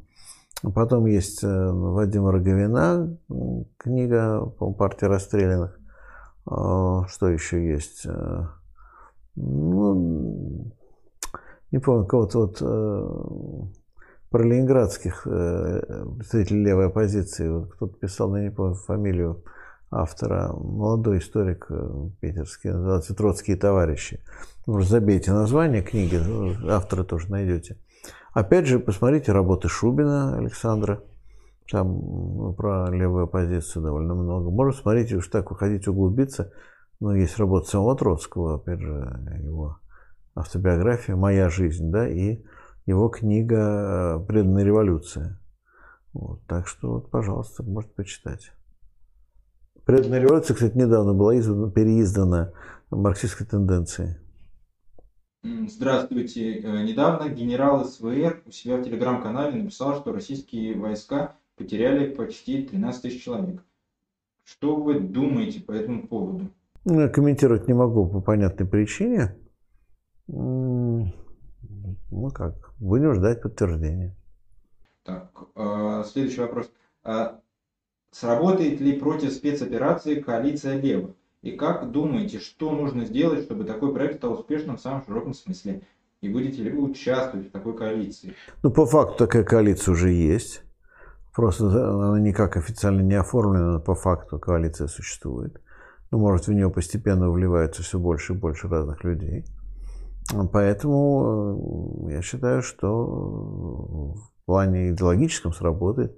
Но в плане организационном мы прекрасно понимаем, что мы не имеем ресурсов все это остановить. А вот если все-таки пройдут преобразования какие-то, так сказать, верхушечные, наверху что-то решат, и начнется какой-то период, пусть даже недолгий период открытости и легальности для политической деятельности, то этим нужно немедленно воспользоваться. И я вас уверяю, что все необходимые условия для этого есть, то есть люди соберутся очень быстро. Э, так, замечаю, что всю жизнь жду, что кто-то за меня сделает коммунизм. Вопрос, как перестать сидеть и ждать, э, донатить и начать себя? Из чего начать? Ну, донатить не переставайте, пожалуйста. Вот. Не, ну, кроме шуток. И действительно, это важно, потому что вы этим тоже вносите свой вклад в работу. А так, конечно, ну как, встречайтесь с другими людьми, объединяйтесь. Ну, в конце концов, есть профсоюзная борьба, есть э, работа по изданию книжек и так далее. Есть работа по политическому просвещению, есть э, возможность включаться в какие-то левые организации организационно. Э, то есть возможностей это более чем достаточно разных. Да, Степан? Вот Степан пришел, видите, сам пришел, не звали его даже. Молодец. Степа, молодец, хороший пришел. Его видно? Да, видно. Можно видно. Ну, Степочка, приходи ко мне сюда. Вот. Да, да, а то не закроем. Да. Так, следующий, да, вопрос? Угу. Борис Юрьевич, предсказывали ли вы распад СССР, э, ну, естественно, до 91 года? Ну, в значительной мере, да. У меня была книжка, самая первая моя книжка, называлась «Диалектика надежды». Вышла она в Париже в 88-м, и там, в общем, это предсказано, да. Ну, предсказано не, не дословно, я не, не предсказал прямо, что будет ГКЧП и так далее. Этого я, конечно, не предсказал. Хотя у меня был очень смешной эпизод. Э, это было примерно в апреле 91 э, года. Как раз, я тогда был депутатом Совета, и мне позвонил мой японский переводчик и спросил, как все это вообще выглядит да, в Москве, как, какое у меня настроение. И я говорю, ну, это вот вообще все подвешено, неопределенно, какая-то вот такая вот двусмысленность ни туда, ни сюда. Ну, я думаю, что вот это продолжаться будет где-нибудь до августа, а в августе точно какой-нибудь переворот случится. И потом, когда случилось ГКЧП, он мне звонит в полном изумлении, говорит, Борис, ты что-то знал, ты точно знал, что что-то планируется. Я говорю, ничего не знал. И более того, я угадал чисто эмоционально, вот чисто эмоционально, что вот, вот такое состояние может тянуться вот там сколько-то месяцев, да, вот там четыре с половиной месяца максимум, да, дальше что-то вот чисто на эмоциях, вот по ощущению должно что-то сломаться, да, и вот попал в точку. Ну, скорее угадал, чем чем проанализировал. Так, а, следующий вопрос. Через три недели президентские выборы во Франции. По всем опросам победа действующего президента Эммануэля Макрона неизбежна. Так ли это и может ли что-то поменяться? Ну, вот признаюсь совершенно честно, если раньше я за французской политикой следил вот подробно, читал французские газеты и так далее, сейчас у нас столько своих проблем и своих дел, что я гораздо меньше погружен в все эти темы. Но думаю, что на данный момент скорее да. В любом случае, ну, левые точно не победят. Меланшон не победит. Вот. Ну, Зимур, конечно, тоже не победит. Да? Марин Ле Пен тоже не выйдет. Скорее всего, финал, тем более Зимур отнимет голоса. Вот. Так что, скорее всего, Макрон, ну, или кто-то еще из... Э, ну, посмотрим, кто выйдет во второй тур, да, потому что Макрон все равно не победит в первом же туре, да. Но, скорее всего, выйдет во второй тур Макрон и кто-то вот из, условно, центристов правых. А, интересно другое, что а, Меланшон, как наиболее сильный левый кандидат, теоретически а, имел бы шансы. Но вот как раньше происходило во Франции, да, что в первом туре левые как бы соревнуются между собой, а правые между собой, ну и потом самый сильный кандидат левых и правых уходит во второй тур, ну и вот там, собственно, вопрос решается. А что происходит сейчас? Сейчас, во-первых, левые в любом случае слабее, но хуже того, а, они еще все делают всеми силами вместе, объединенно, чтобы утопить единственного левого кандидата, который имеет, право, имеет шанс на выход во второй тур, то есть Меланшона. И в прошлый раз они его успешно утопили, я думаю, они в этот раз тоже успешно его утопят, и потом будут жаловаться, что президент э, центрист или правый, и что это очень плохо. Ну, кто еще к тому же, кроме Макрона, может по 4 часа Разговаривать с этим телефоном. Знаете, нет, я знаю парочку людей. А, так, вот э, такой вопрос. А как вы считаете, может ли со стороны Кремля начаться ядерный шантаж, если вдруг спецоперация пойдет не по плану? Ну, шантаж уже идет в какой-то степени.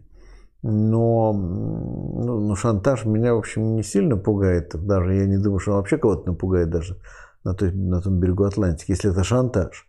А вот если от шантажа попытаться перейти к практике, вот это будет действительно беда. Причем для нас в первую очередь. А, так, вот тут, тут нас просят перевести все ролики в подкасты на Яндексе, а не только чистые э, стримы, ибо YouTube платный отрубился и слушать фоном совсем неудобно. Но мы подумаем на этот счет, угу. обсудим там и с угу. человеком, который нам помогает с подкастами, и, в принципе, всей командой, я думаю. Хорошо, да, я думаю, правильно. А, вот такой вопрос. Если на Украине произойдет перемирие, то Запад не, не снимет санкции. Они направлены не на режим, а на страну. Какой мир, э, кроме Э, капитуляции вы предлагаете. Э, не люблю Путина, но лозунги Демшизы кал. Нет, ну понимаете, во-первых, конечно, конечно, если... Во-первых, что такое капитуляция? Давайте скажем, что такое капитуляция. Что Украина захватит Россию, это имеете в виду? Нет, это, это не будет. Вот что такое капитуляция? Вот что в данном случае? Вот когда говорят капитуляция Украины, я понимаю, да, вот, ну, мы ее, допустим, присоединим, да, вот. Что такое капитуляция России в данной ситуации? А, вот. Вы мне объясните, что вы под этим понимаете. Никто пока не смог мне объяснить. Ну, кроме того, что моральное, так сказать, признание неудачи, да, ну, знаете, вообще-то говоря, если что-то случится в реальности, придется признавать и номинально. Вот. Или не признавать реально свершившиеся факты, но может сколько угодно их не признавать, они все равно свершились или свершатся. Вот. А, а что касается санкций, то, конечно, а, при изменении политики санкции будут ослаблены, но не отменены. И они не будут отменены, хотя просто что технологически их отменить вот по щелчку уже не удастся. А это процесс, который имеет э, эффект самоподдерживающийся. То есть я вас уверяю, что больше половины фирм ушли из России не из-за санкций, а из-за того, что российский рынок сам по себе схлопывается, он сам по себе рушится. И поэтому даже если санкции будут 100% отменены, если даже будут специально поощрять западные фирмы возвращаться в Россию, в том состоянии, в котором находится российская экономика, они все равно не вернутся. Потому что никто не будет возвращаться себе в убыток. Потому что вести сейчас бизнес в России будет для многих компаний убыточные, они сюда не придут. Более того, российские компании будут закрываться по той же самой логике. Без всяких санкций они будут все равно закрываться, потому что, опять-таки, бизнес станет убыточным. И это ситуация, которая напоминает то, что происходило в России в 16-17 годах, когда, опять-таки, никаких санкций, как вы понимаете, со стороны там, Америки, Англии и так далее не было. Наоборот, они всячески поддерживали тогда сначала царское, потом временное правительство, а все равно все закрывалось все, все уходило. Почему? Потому что сворачивалась экономика. Да? Вот. И в этом смысле даже стопроцентная отмена санкций уже не поможет. А что поможет? Поможет ну, некое издание военного коммунизма. Только не надо вот с продотрядами и всеми этими эксцессами. Но а, так сказать, э, жесткое регулирование, регламентирование экономики, а, инвентаризация того, что есть – действительно реальное импортозамещение на уровне выпущивания глаз и надувания щек, а на уровне того, чтобы понять, что мы хотя бы реально можем произвести и где мы можем что-то заместить, ну, такой работы нынешнее правительство 100% не будет делать. Опять-таки, значит, нужно сменить правительство, но это пока не в наших силах. А, так, следующий вопрос. Сейчас. А вот э, как вы думаете, насколько серьезно можно оценивать разворачивание репрессий либо прямых, либо через добровольных помощников полиции с учетом нынешней риторики? Нет, ну риторика соответствующая, но я говорю, пока, на мой взгляд, машина репрессий уже работает на максимуме, или на, если не на максимуме, то близко к максимуму.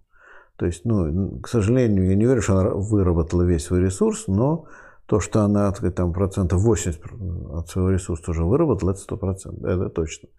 Потому что, ну, опять же, еще раз говорю, репрессии – это работа.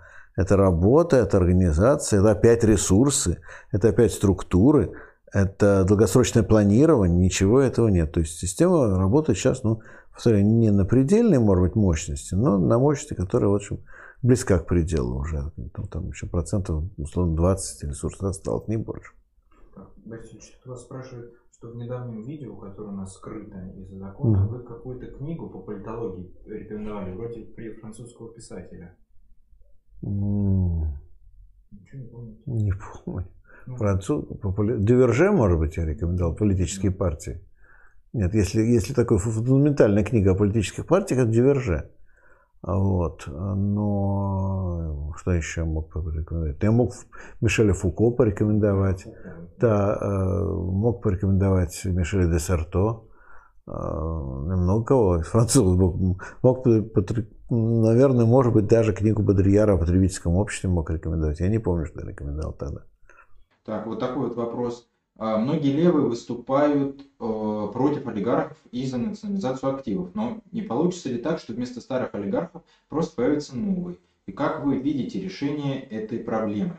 Нет, ну, понимаете, начнем с того, что э, российские даже госкомпании, да, сами российские госкомпании нуждаются в национализации, потому что они являются, на самом деле, частными компаниями, которые привлекают государственные средства и, ну, соответственно, их разворовывают. Поэтому национализация же не просто, что вот должна быть, как вот Платошкин начинал объяснять, какая разница, у так все государственное? Ни черта не государственное. А государственный сектор – это определенные правила, это определенные структуры, это закрытый контур, когда деньги нельзя вывести из государственного сектора, понимаете? Вот, и так далее. Это отчетность, это соответствующие законы об общественном и государственном секторе, это перераспределение полномочий. То есть, короче говоря, да, это, ну, опять та же самая история, всем нужно заниматься. Это не просто взял, написал декрет и, значит, все, да, нет. Это нужно выстраивать. Поэтому, да, национализация, если ее просто обозначить формально, что просто мы переписываем собственников, то она, конечно, ничего не даст. Если она является частью социальных и структурных реформ, то да, совсем другая история. А, так, а, как вы считаете, сможет ли холодильник победить телевизор и насколько он должен быть для этого пустым? Знаете, мне кажется, не хочу, ну, мне кажется, цинично, но э, телевизор побеждают, э, увы, не, как показал Афганистан. Не холодильник победил, да, а цинковые гробы победили. Вот, к сожалению, в Афганистане. Ну, про другие истории я умолчу. Так, следующий вопрос. Сейчас открою. Как вам концерт на Лужниках? Согнали бюджетников или народ действительно поддерживает спецоперацию? Ну, согнали, по большей части, мне кажется, больше студентов согнали очень много, запугивали очень сильных. Вот, ну, а как, наверное, как всегда, знаете, вот, э, смешанные, наверное, какие-то люди были, которые пришли подневольно, какие-то пришли, которые хотели поддерживать, какие-то пришли за деньги, какие-то пришли, потому что их запугивали. А кто-то пришел, я думаю, такие большинство, потому что им было совершенно пофиг. Ну, пришли и пришли, потом ушли. Если завтра объявят концерт э, в поддержку, допустим, Зеленского, те же самые люди с таким же энтузиазмом будут кричать. Ну, кроме небольшой, может быть, ничтожной части. А, так, следующий вопрос. Так. Здравствуйте. Некоторые товарищи сейчас вспоминают Югославию. Как вы считаете, ждет ли Россию такая же участь? Ведь есть некоторое сходство. Украина, Босния, Россия, Сербия, а Беларусь, Черногория. Нет, сходства нет. А сходство, ну тогда вот распад Югославии действительно был а, частью процесса, который происходил в 90-е годы, как раз при разделе ресурсов между олигархами и бюрократическими элитами республик. И раздел СССР произошел ну, по той же схеме, только вот относительно бескровно. Ну и, соответственно, эксцессы, да, это э, Приднестровье, Чечня, вот это, да. И отчасти, ну, задничество, послед, напоследок, это вот последняя вспышка, да, это в какой-то степени история с э, ДНР, ЛНР, но это уже немножко другая была тема. Это не, на самом деле гораздо менее этническая история. И, и в той же Югославии этническими историями прикрывались, в общем, олигархические группы или бюрократические элиты разных республик. Так, следующий вопрос. А, так, вот Вячеслав Мальцев каждый день громит западных либералов, а, говорит, что не в их планах было активное сопротивление Украине, что многие из них делают все, чтобы а, Владимир Путин остался у власти. Согласны ли, ли вы с этим заявлением, или он просто обижен? Ну, он, конечно, обижен, но в принципе, да, э, как ни странно, сопротивление Украины не было, мне кажется, частью э, либеральной картины мира, скажем так. И более того, а, оно не было частью западных э, планов, потому что, обратите внимание, сколько времени говорили, вот мы сейчас Зеленского вывезем. А англичане говорят, еще американцы говорят, мы его самолет пришлем, мы его вывезем. Потом говорят, ну, вот Украина, конечно, будет оккупирована, будет правительство миграции, а мы будем помогать партизанскому движению. То есть, а Зеленский взял и не уехал. И сломал, вот, в общем, этот сценарий. Ну, а что дальше было, вы знаете. Следующий вопрос. Вот, тут спрашивают, почему в качестве песни на заставку выбрали Сайр... Сайра? А, какие вам нравятся революционные песни? Знаете, вообще выбрал я на самом деле. Вот. А, ну, так получилось. А, ну, не, нормальная песня, хорошо. Вот. А какие мне нравятся? Ну, просто французские революционные песни. Великая французская революция, они очень бодрые, такие веселые, маршевые, очень хорошие песни. А плюс к тому еще, э, ну, у нас э, наши революционные песни очень четко ассоциируются именно вот э, с, ну, вот опять таким наследием, ну, которое присваивает себе КПРФ, допустим, ну, скажем так. Вот. Ну, мы хотели чем-то, чем-то отодвинуться, да, немножко отличиться, чтобы, с одной стороны, показать революционную традицию, но ее сделать менее такой, менее кондовой.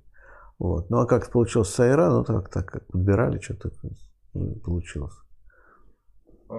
Так вот, извините, что отвлекаю. Свяжитесь, пожалуйста, еще раз с Бузгалиным насчет этого форума. С, с, с... Хорошо, что свяжемся. Да.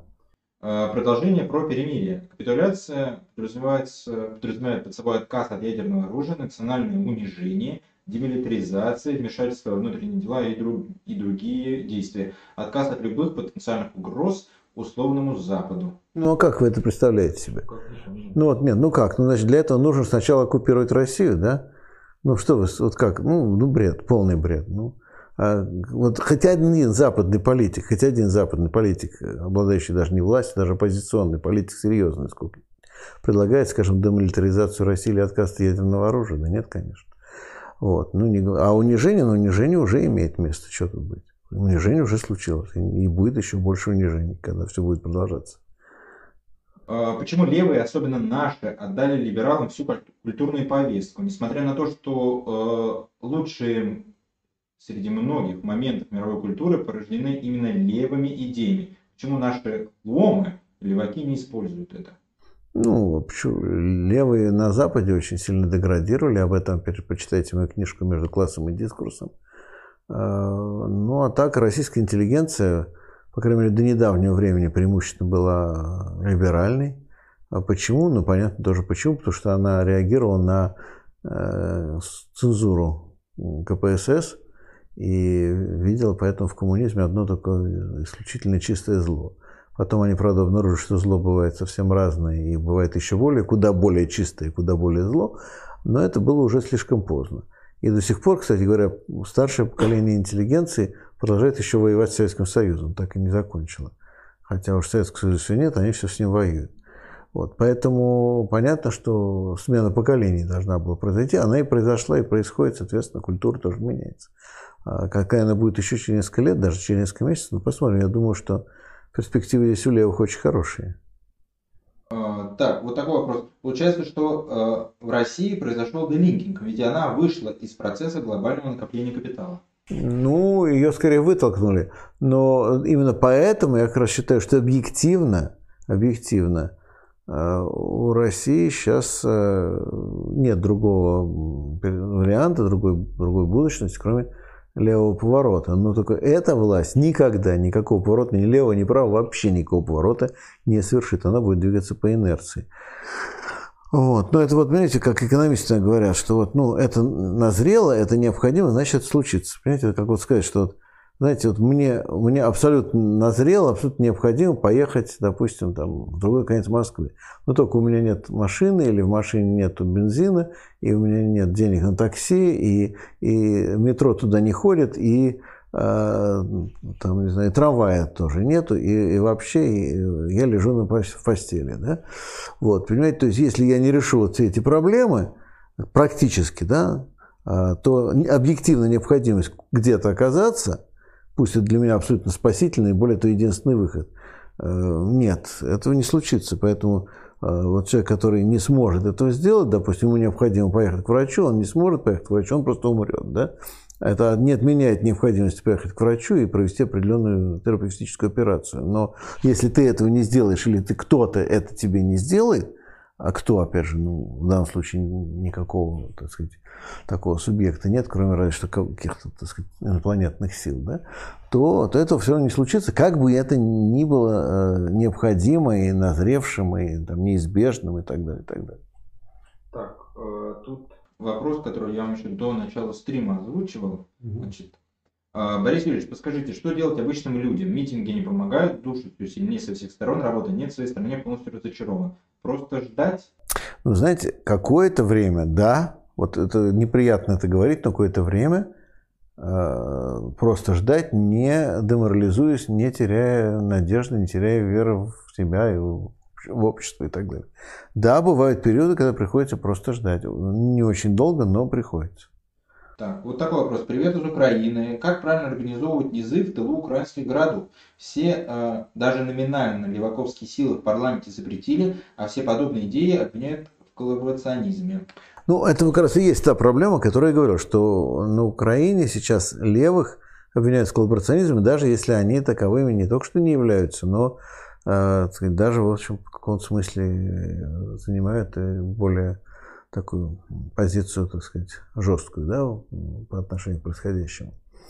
Вот. Э, что делать? Ну, во-первых, все-таки э, какие-то создавать сказать, создавать свои сети. Прежде всего, я думаю, есть возможность, пока все не запрещено, создавать культурные сети, создавать коммуникационные сети.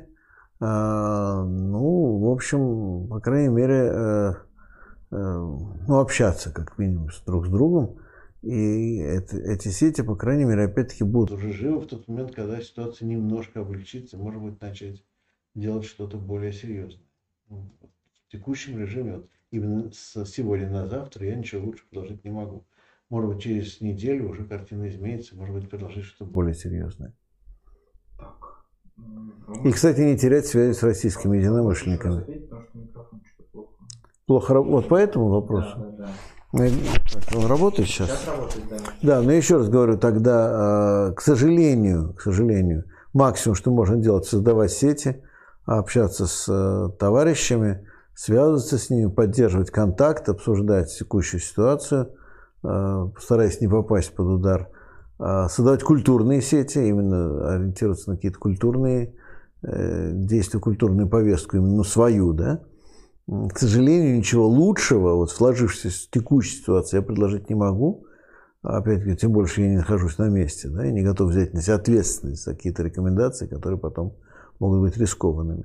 Э, но, а, с другой стороны, ситуация может измениться, и если она изменится, надо тут же ее использовать. Э, так, есть ли хорошие современные работы по французской революции на русском языке? Ну, как раз французская революция очень хорошо исследована, по ней есть огромное количество работ, но именно современные. Ну, напишите мне в личку, ладно, я подумаю сходу, потому что я всегда рекомендую старые работы типа Кропоткина, Жареса, вот. Э, ну, или вот тут, двухтомник, нет, однотомник Великой Французской революции, однотомник 1941 года, который вышел вот в Академии наук СССР. Но это старые классические работы. А, из новых, ну, есть кое-что, но я подумаю. Пришли, напишите мне, потом попробую ответить. А, в ВК пишите. Как вы считаете, как долго придется восстанавливать страну левым после такой губительной политики нынешней власти за последние 30 лет?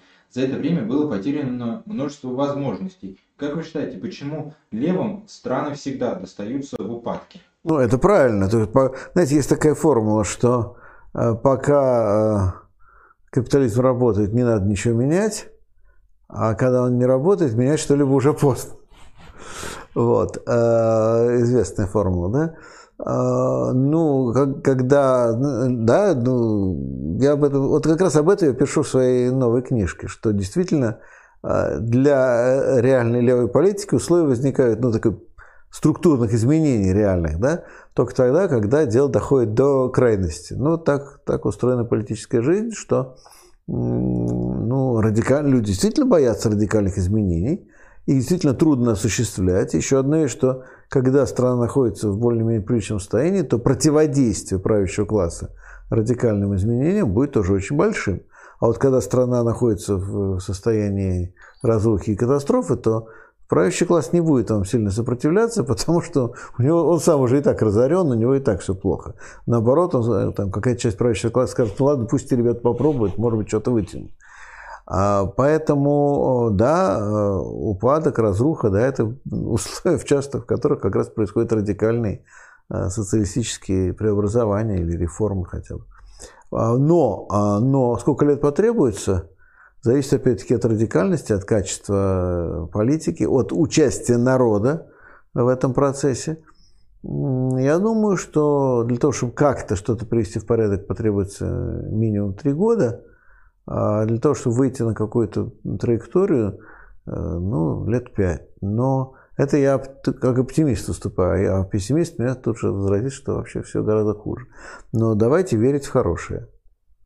А, тут такой вопрос продолжение даже. Российское общество сильно разложилось за последние 30 лет. Мало кто хочет идти рабочим на заводы и фабрики. Как левые, придя к власти, будут проводить индустриализацию при дефиците рабочих рук? Ну, это как раз не самая большая проблема, потому что вопрос внедрения новых технологий, вопрос э, мотивации, э, ну и вообще сознание изменится, если уж дойдет до перехода левых к власти, я вас уверяю, то очень много изменится в массовом сознании. Вот. Но э, ну, заводы тоже надо, если строить новые заводы, то не такие, где просто люди отвертками будут крутить, да, а все-таки что-то более современное. А, и опять же, надо понять, что ну, сейчас проблема будет не в, де, не в реиндустриализации. Первая проблема будет в наведении экономического порядка, в обеспечении простого воспроизводства, не, не расширенного, а простого. Ну, те проблемы, которые стояли, допустим, перед э, большевиками в 17-19 годах, да? или которые стояли ну, в другом масштабе, но все равно стояли, допустим, перед тем же Кейнсом в Англии в 1940 году. Вот. То есть тут не про рывок нужно говорить, а по, про стабилизацию. Э, так, следующий вопрос. Как вы считаете, пройдут ли нынешние события к тому, что США перестанут быть э, гегемоном? А, ну, это старая дискуссия. Будет ли Китай э, новым гегемоном или, как считал Валерштайн, вся мир-система будет разрушена и построена на ее месте какая-то новая, ну, возможно, вот какая-то, так сказать, социалистическая или что-то, что могли бы как-то отнести, так сказать, опять к социализму. А я думаю, что Америка, да, теряет гегемонию, но пока в краткосрочной перспективе как раз позиции США укрепились, в краткосрочной перспективе. Но вот как это долгосрочно будет работать, это другой вопрос. Через год-полтора уже картина очень сильно изменится. Но она изменится в том числе и за счет того, что должны произойти радикальные изменения в России. Если они не произойдут, то это работает на США. А, вот вопрос. Как вы относитесь к историку Дмитрию Бавыкину и его книге и лекциям о французской революции? А, признаюсь, не читал. Надо будет посмотреть. Так, вот еще вопрос. Читали ли вы историю Англии Питера Акройда? А, есть эта книжка у меня э, даже на полке стоит, но я еще не читал. Да. Ну, насколько я понимаю, Акройд не профессиональный историк, кстати говоря, насколько я помню.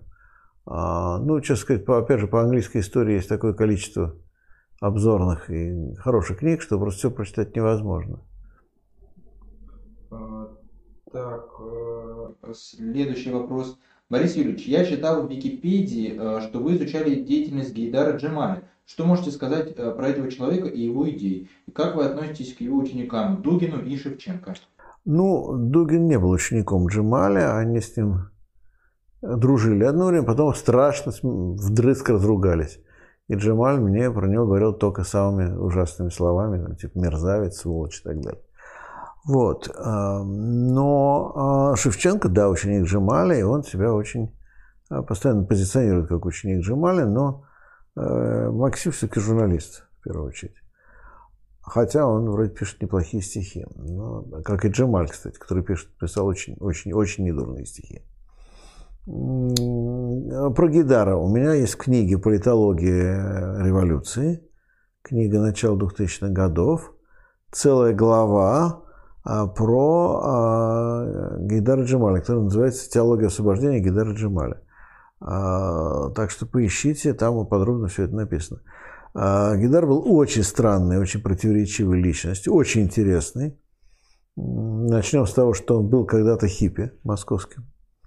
То есть он прошел такой своеобразный путь да, от, э, от, хиппи, от московского хиппи до э, теоретика какого-то такого радикального ислама, причем ислама радикального, но, так сказать, вот, э, западнического и, ну, то есть странно, именно западнического, вот, да, и вот такого просоциалистического.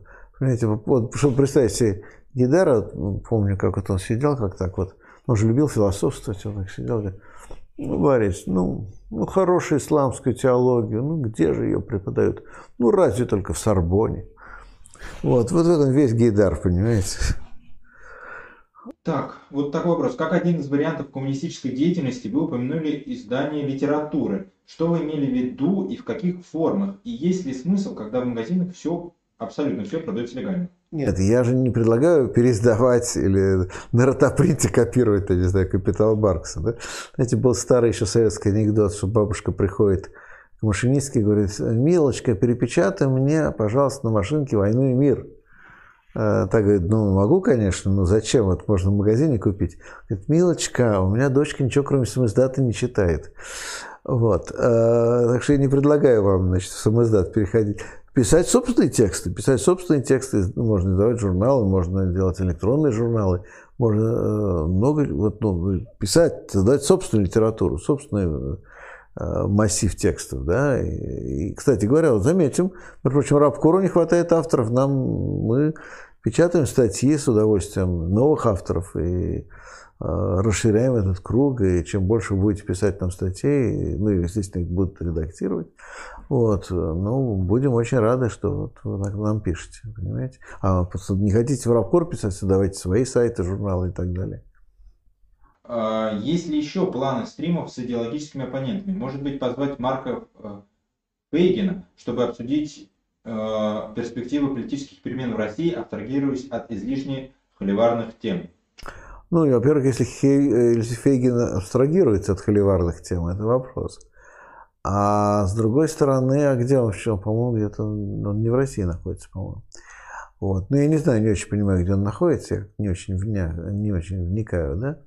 Вот, э, не знаю, вот, вот. Недавно Илья Пономарев всплыл, который, правда, когда-то был вроде бы левым, но тоже я не очень понимаю, как, о чем там с ним сейчас можно говорить. Не потому даже, что там идеологические различия, а просто вот Понимаете, я честно скажу, я этих людей немножко боюсь. Вот я боюсь, потому что они, ну, понимаете, э, они за свой базар не отвечают, да, вот, а, а отвечать будем мы, если что. Вот скажу совершенно откровенно и честно, да. Вот они договорят, а потом придут не к ним. Вот. Тут я говорю без всяких бедняков. Цинично, правда говорю.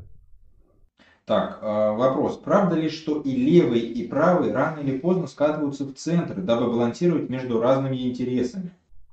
Ну, не совсем. Э, это такая банальная, упрощенная схема, потому что кажется, что да, вы должны... Действительно, реальная политика всегда предполагает балансирование интересов.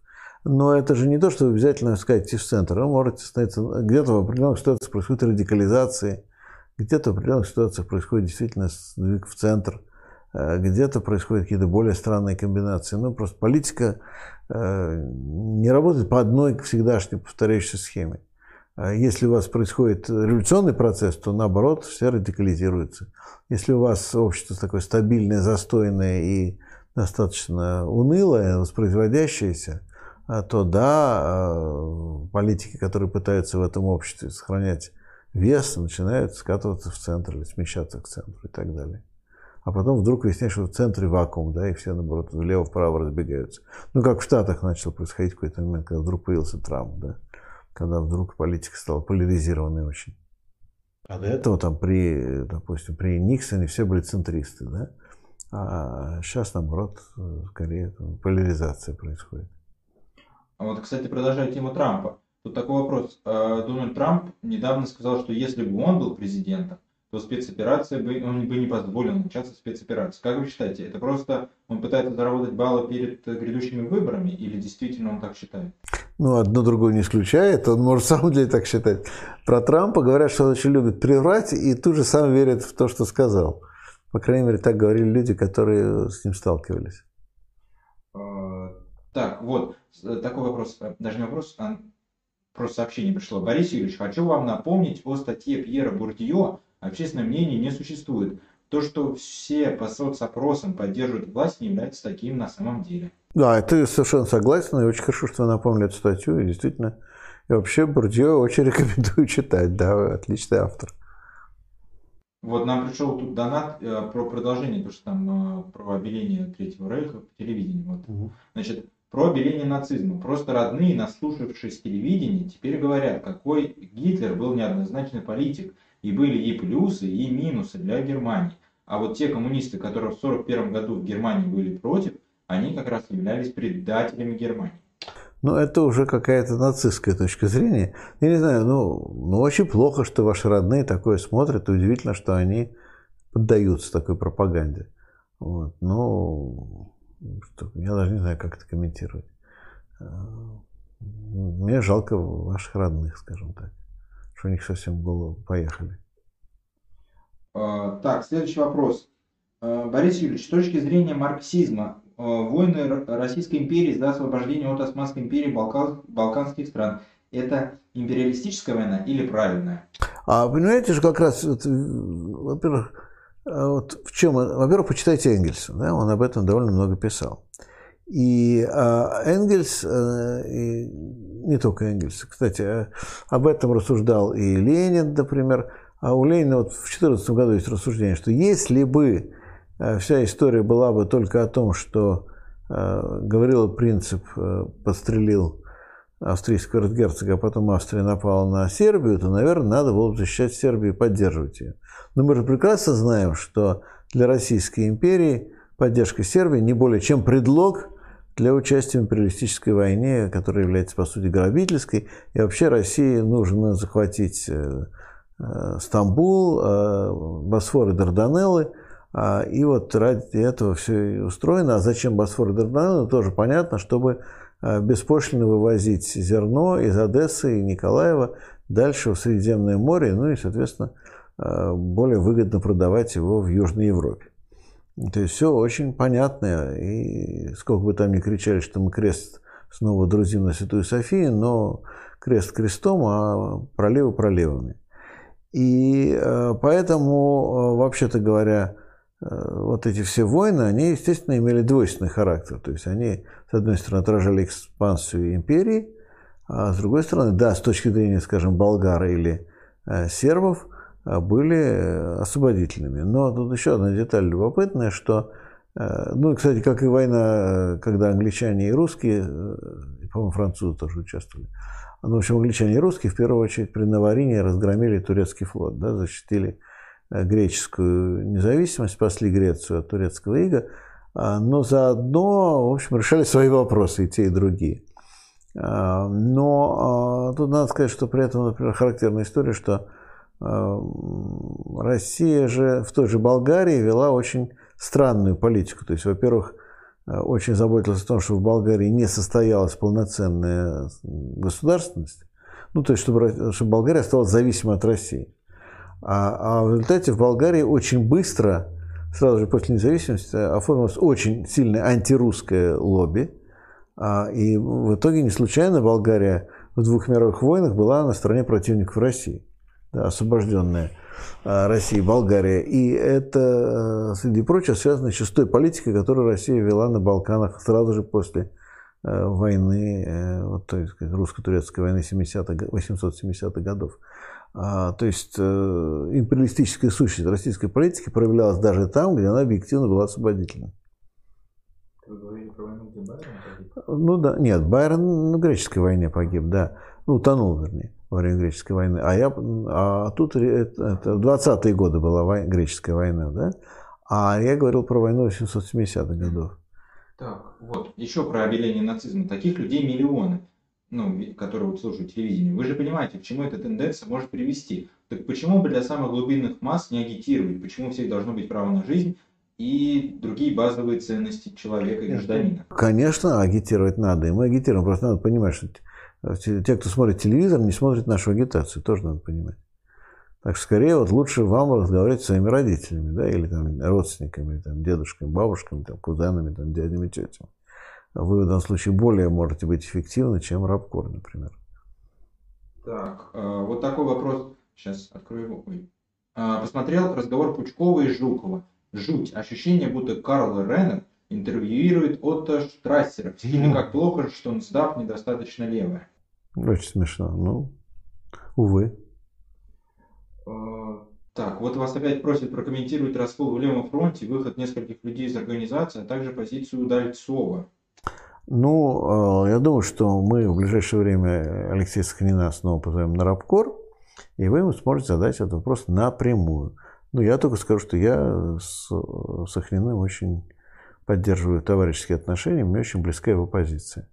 Э, но Удальцов занял какую-то промежуточную позицию, потому что понятно, что он э, цепляется за связь с руководством КПРФ, а руководство КПРФ ну, поддержало власть, строго говоря. Ну, читайте, опять же, работу Ленина «Крах второго интернационала», там все написано. А, кто из левых блогеров и публицистов удивил вас своей оценкой позиции по спецоперации? Положительную или отрицательную сторону? Ну, знаете, как ни странно, практически никто.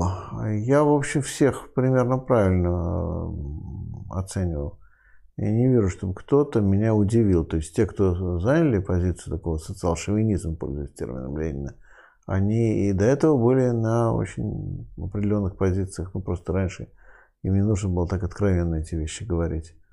Нет, все как раз подтвердили примерно, что и должно быть. Э, следующий вопрос. Э, можно ли Казахстан отнести к fail state? Нет. Нет. А, знаете, вообще, вот тут проблема, насколько я был прав, когда я это говорил про Украину. Вот, ну, тогда украинский зритель какой-то даже мне писал всякие гадости а, в комментариях. Ну, так сказать, как говорится, Бог ему судья. Вот. Но э, мне кажется, так, все-таки у меня были основания для этих утверждений тогда. Потому что то, что мы видели впоследствии в военной сфере, отнюдь не отрицает того, что бюрократическая машина как-то очень странно работала или совсем не работала. А российская бюрократическая машина выглядит более э, слаженной. Но Казахстан тоже, да, ну, понимаете, а то, что это государство нам не нравится, или то, что оно авторитарное, или что оно не очень соблюдает собственный закон, отсюда же не следует, что это failed state. Failed state – это когда государственная машина просто не работает, когда люди решают вопросы, которые нужно решать через государство, решают какими-то другими способами, мимо государства, скажем так. И причем не какие-то частные мелкие вопросы, а крупные вопросы. Да? То есть, когда государство где-то просто отсутствует. Вот ну, как ну, в Анкапе живете, хотя вроде государство есть. А, так, насколько вы разделяете идею, что Земля перенаселена и необходимо сокращение населения? Не разделяю. Думаю, что население само сократится. Объясню по демографическим причинам. Это Э, демографический, демографический цикл устроен таким образом, что когда, скажем, Индия пройдет э, демографический переход и Африка, то население начнет сокращаться само, как в Китае уже сокращается. Э, так, насколько до сих пор влиятельны Ротшильды и Рокфеллеры, на ваш взгляд? Не знаю, надо спросить Ротшильдов и Рокфеллеров. Как-то, не, ну это все же, кто придумал? То есть, вернее, Ротшильдов и Рокфеллеров никто не придумал, но вообще всю эту байку про Ротшильдов и Рокфеллеров придумал Катасонов, по-моему. Да, и про борьбу, вечную борьбу Ротшильдов и Рокфеллеров, такая сказочка очень смешная. Так, вот такой вопрос. Что... У нас не так много времени, мы еще... Да, да, да, да. Да, Значит, сколько осталось? Ой, слушайте, я не знаю.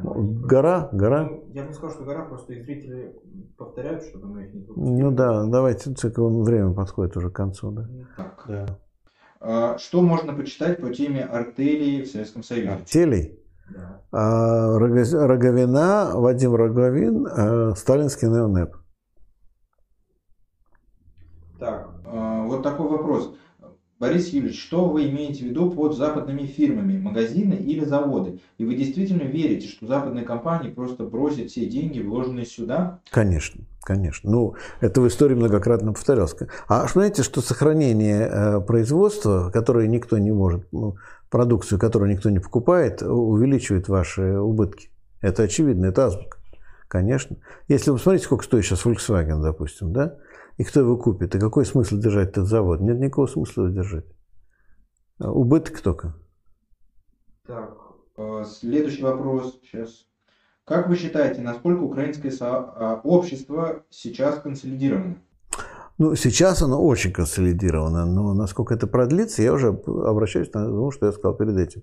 Если команда Зеленского постфактум, когда все закончится, попытается выполнить свои первоначальные обещания, то они выиграют мир. Да? Если они э, не сделают этого, то они проиграют мир, не зависит от того, как закончится война, и военные действия, скажем так, да, и они, э, ну, понятно, что они не вернутся в исходную точку, но будут новые проблемы и катаклизмы, возможно. А, так, можно ли сказать, э, что впоследствии последних событий левые идеи наберут популярность по всему миру? Ну, наверное, да. Вопрос в какой форме? Да, думаю, да. Так. Сейчас смотрю, смотрю, смотрю.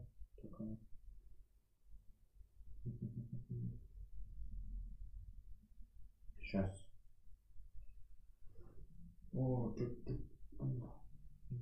А, вот. А, что вы думаете о последних переговорах Байдена и Си Цзиньпиня по поводу ситуации в Украине? Ну, понятно, что американцы пошли на определенные уступки.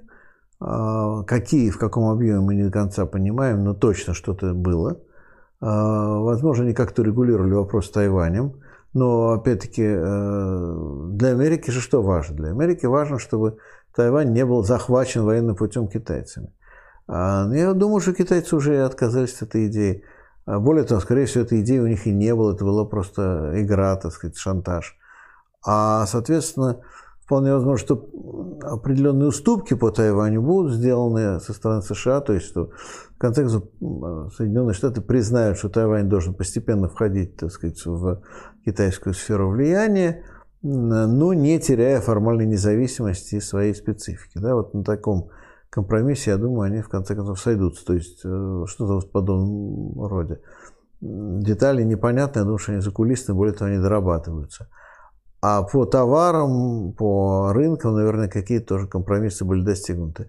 А со своей стороны Китай, ну, понятно, видимо, он должен показать, что он не поддерживает Россию, и он ее не будет поддерживать, потому что, собственно, ему выгоды в этом никакой нет.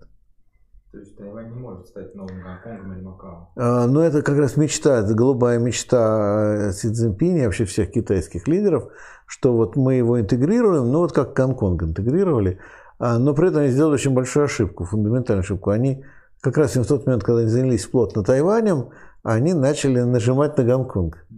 А, это была фундаментальная ошибка, потому что нужно было ровно наоборот. В этот момент нужно показать было тайваньцам, что смотрите, ну, Гонконг живет и ничего, да?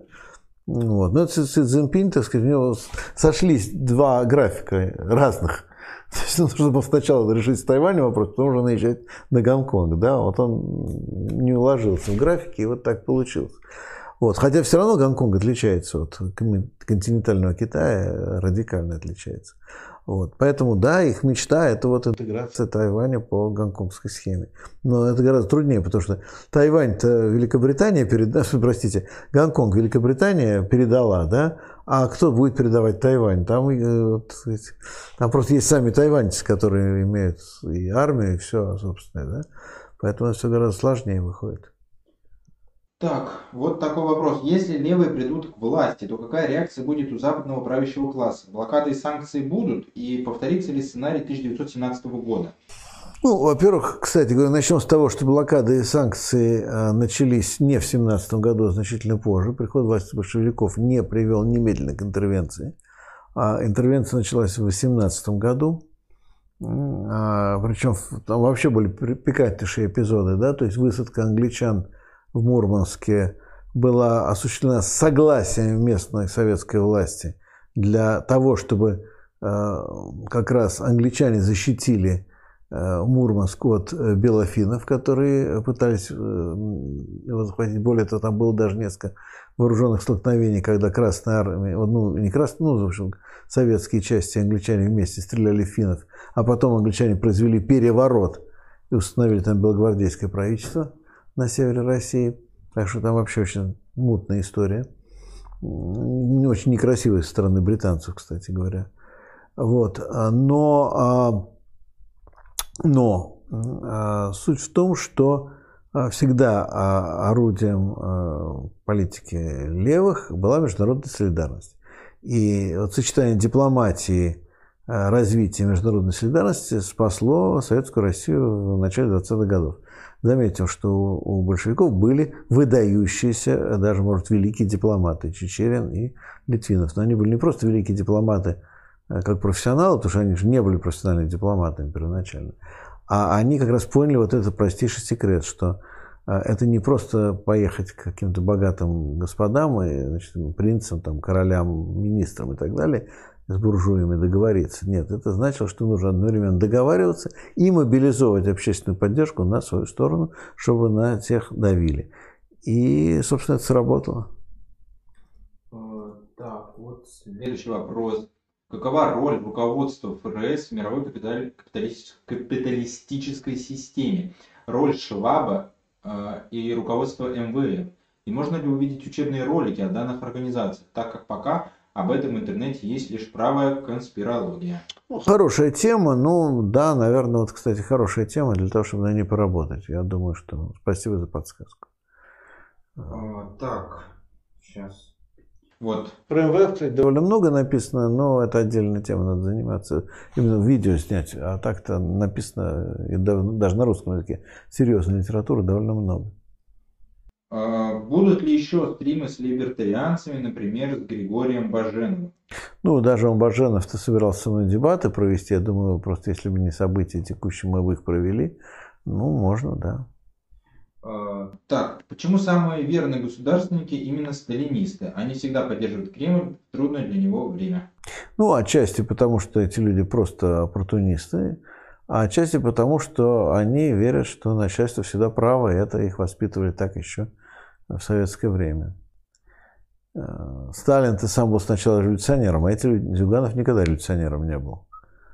Мы зашли за Да, ну давайте буквально минут пять, если можно, потому что тоже я устал. Сегодня еще делал уже одну работу. Вот, страну огромную записывали у Левченко. Потом на спеце еще выступал, то есть я немножко подустал уже. А, так, а, Борис, у вас очень интересная биография, вы очень интересный человек и в политике безумно давно. Когда будете баллотироваться хоть куда-нибудь? Ну, тогда, когда в России опять будет что-нибудь похожее на выборы, настоящие выборы. А куда, ну, это тогда посмотрим. А, такой вопрос. Если Украина выбирает путь Японии, будет ли это победа нашей власти? Возможно ли такой вариант исхода спецоперации? А, ну, путь Японии после того, как на нее сбросили две бомбы атомные, да?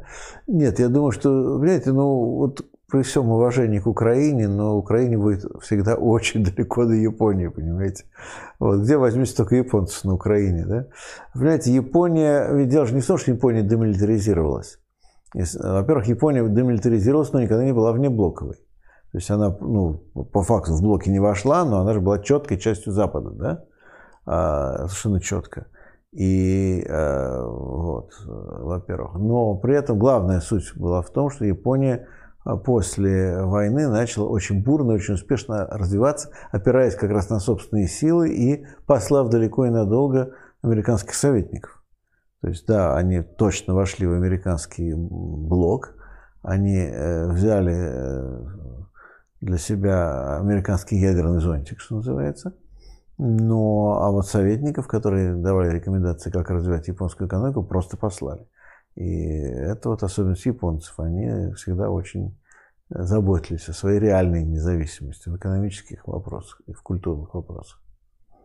А, как вы считаете, возможен ли э, реальный вооруженный конфликт между НАТО и Россией?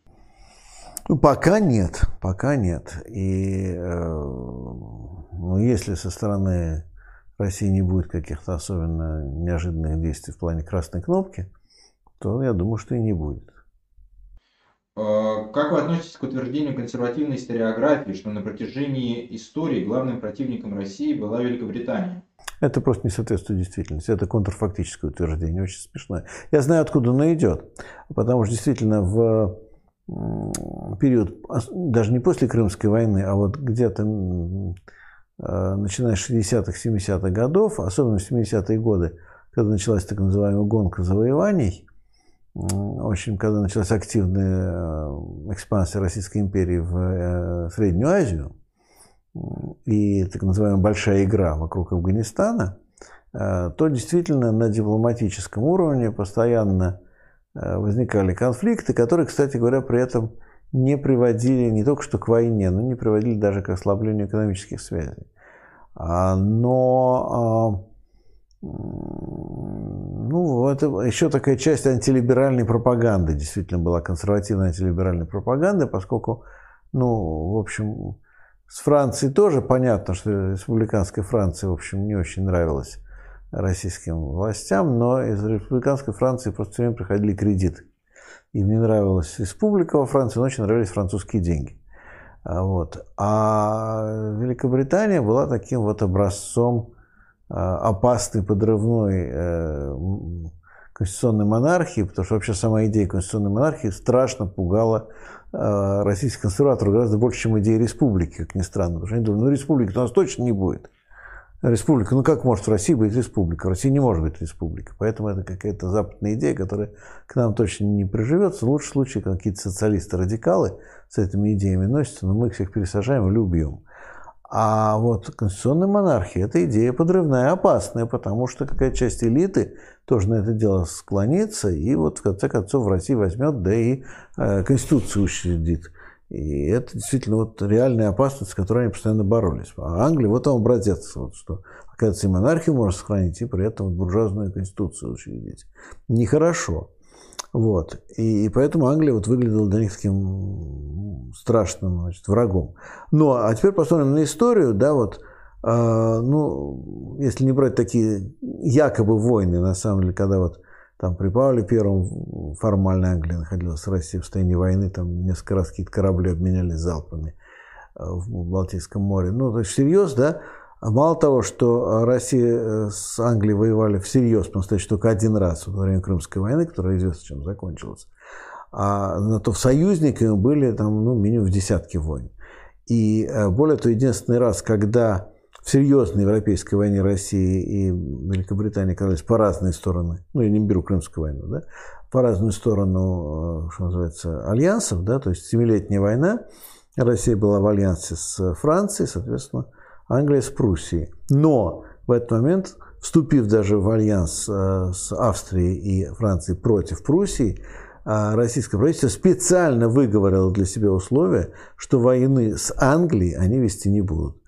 Э, и, то есть весь XVIII век – это теснейший, теснейший альянс. И, собственно, смотрите, об этом есть в книжке «Периферийная империя» у меня. Ну и давайте на это, может быть, закончим. Еще один вопрос. Там, на самом деле, вопросы ну, Тьма. Ну, давайте какой-нибудь самый интересный. Они донатные или? Нет. Ну, давайте один самый интересный вопрос какой-нибудь, и потом и закончим, потому что так они будут просто пребывать бесконечно.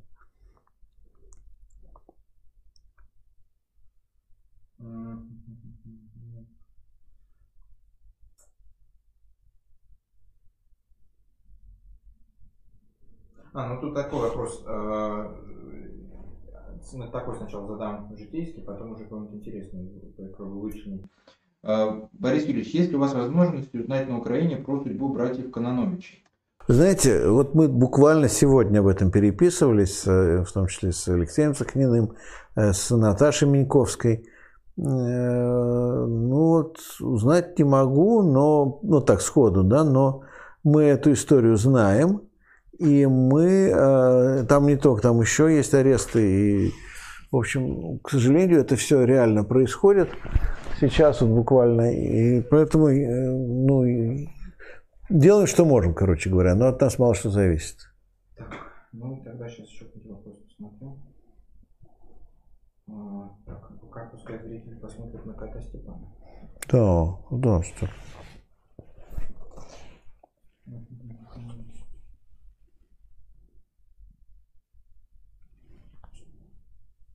О, ну ладно.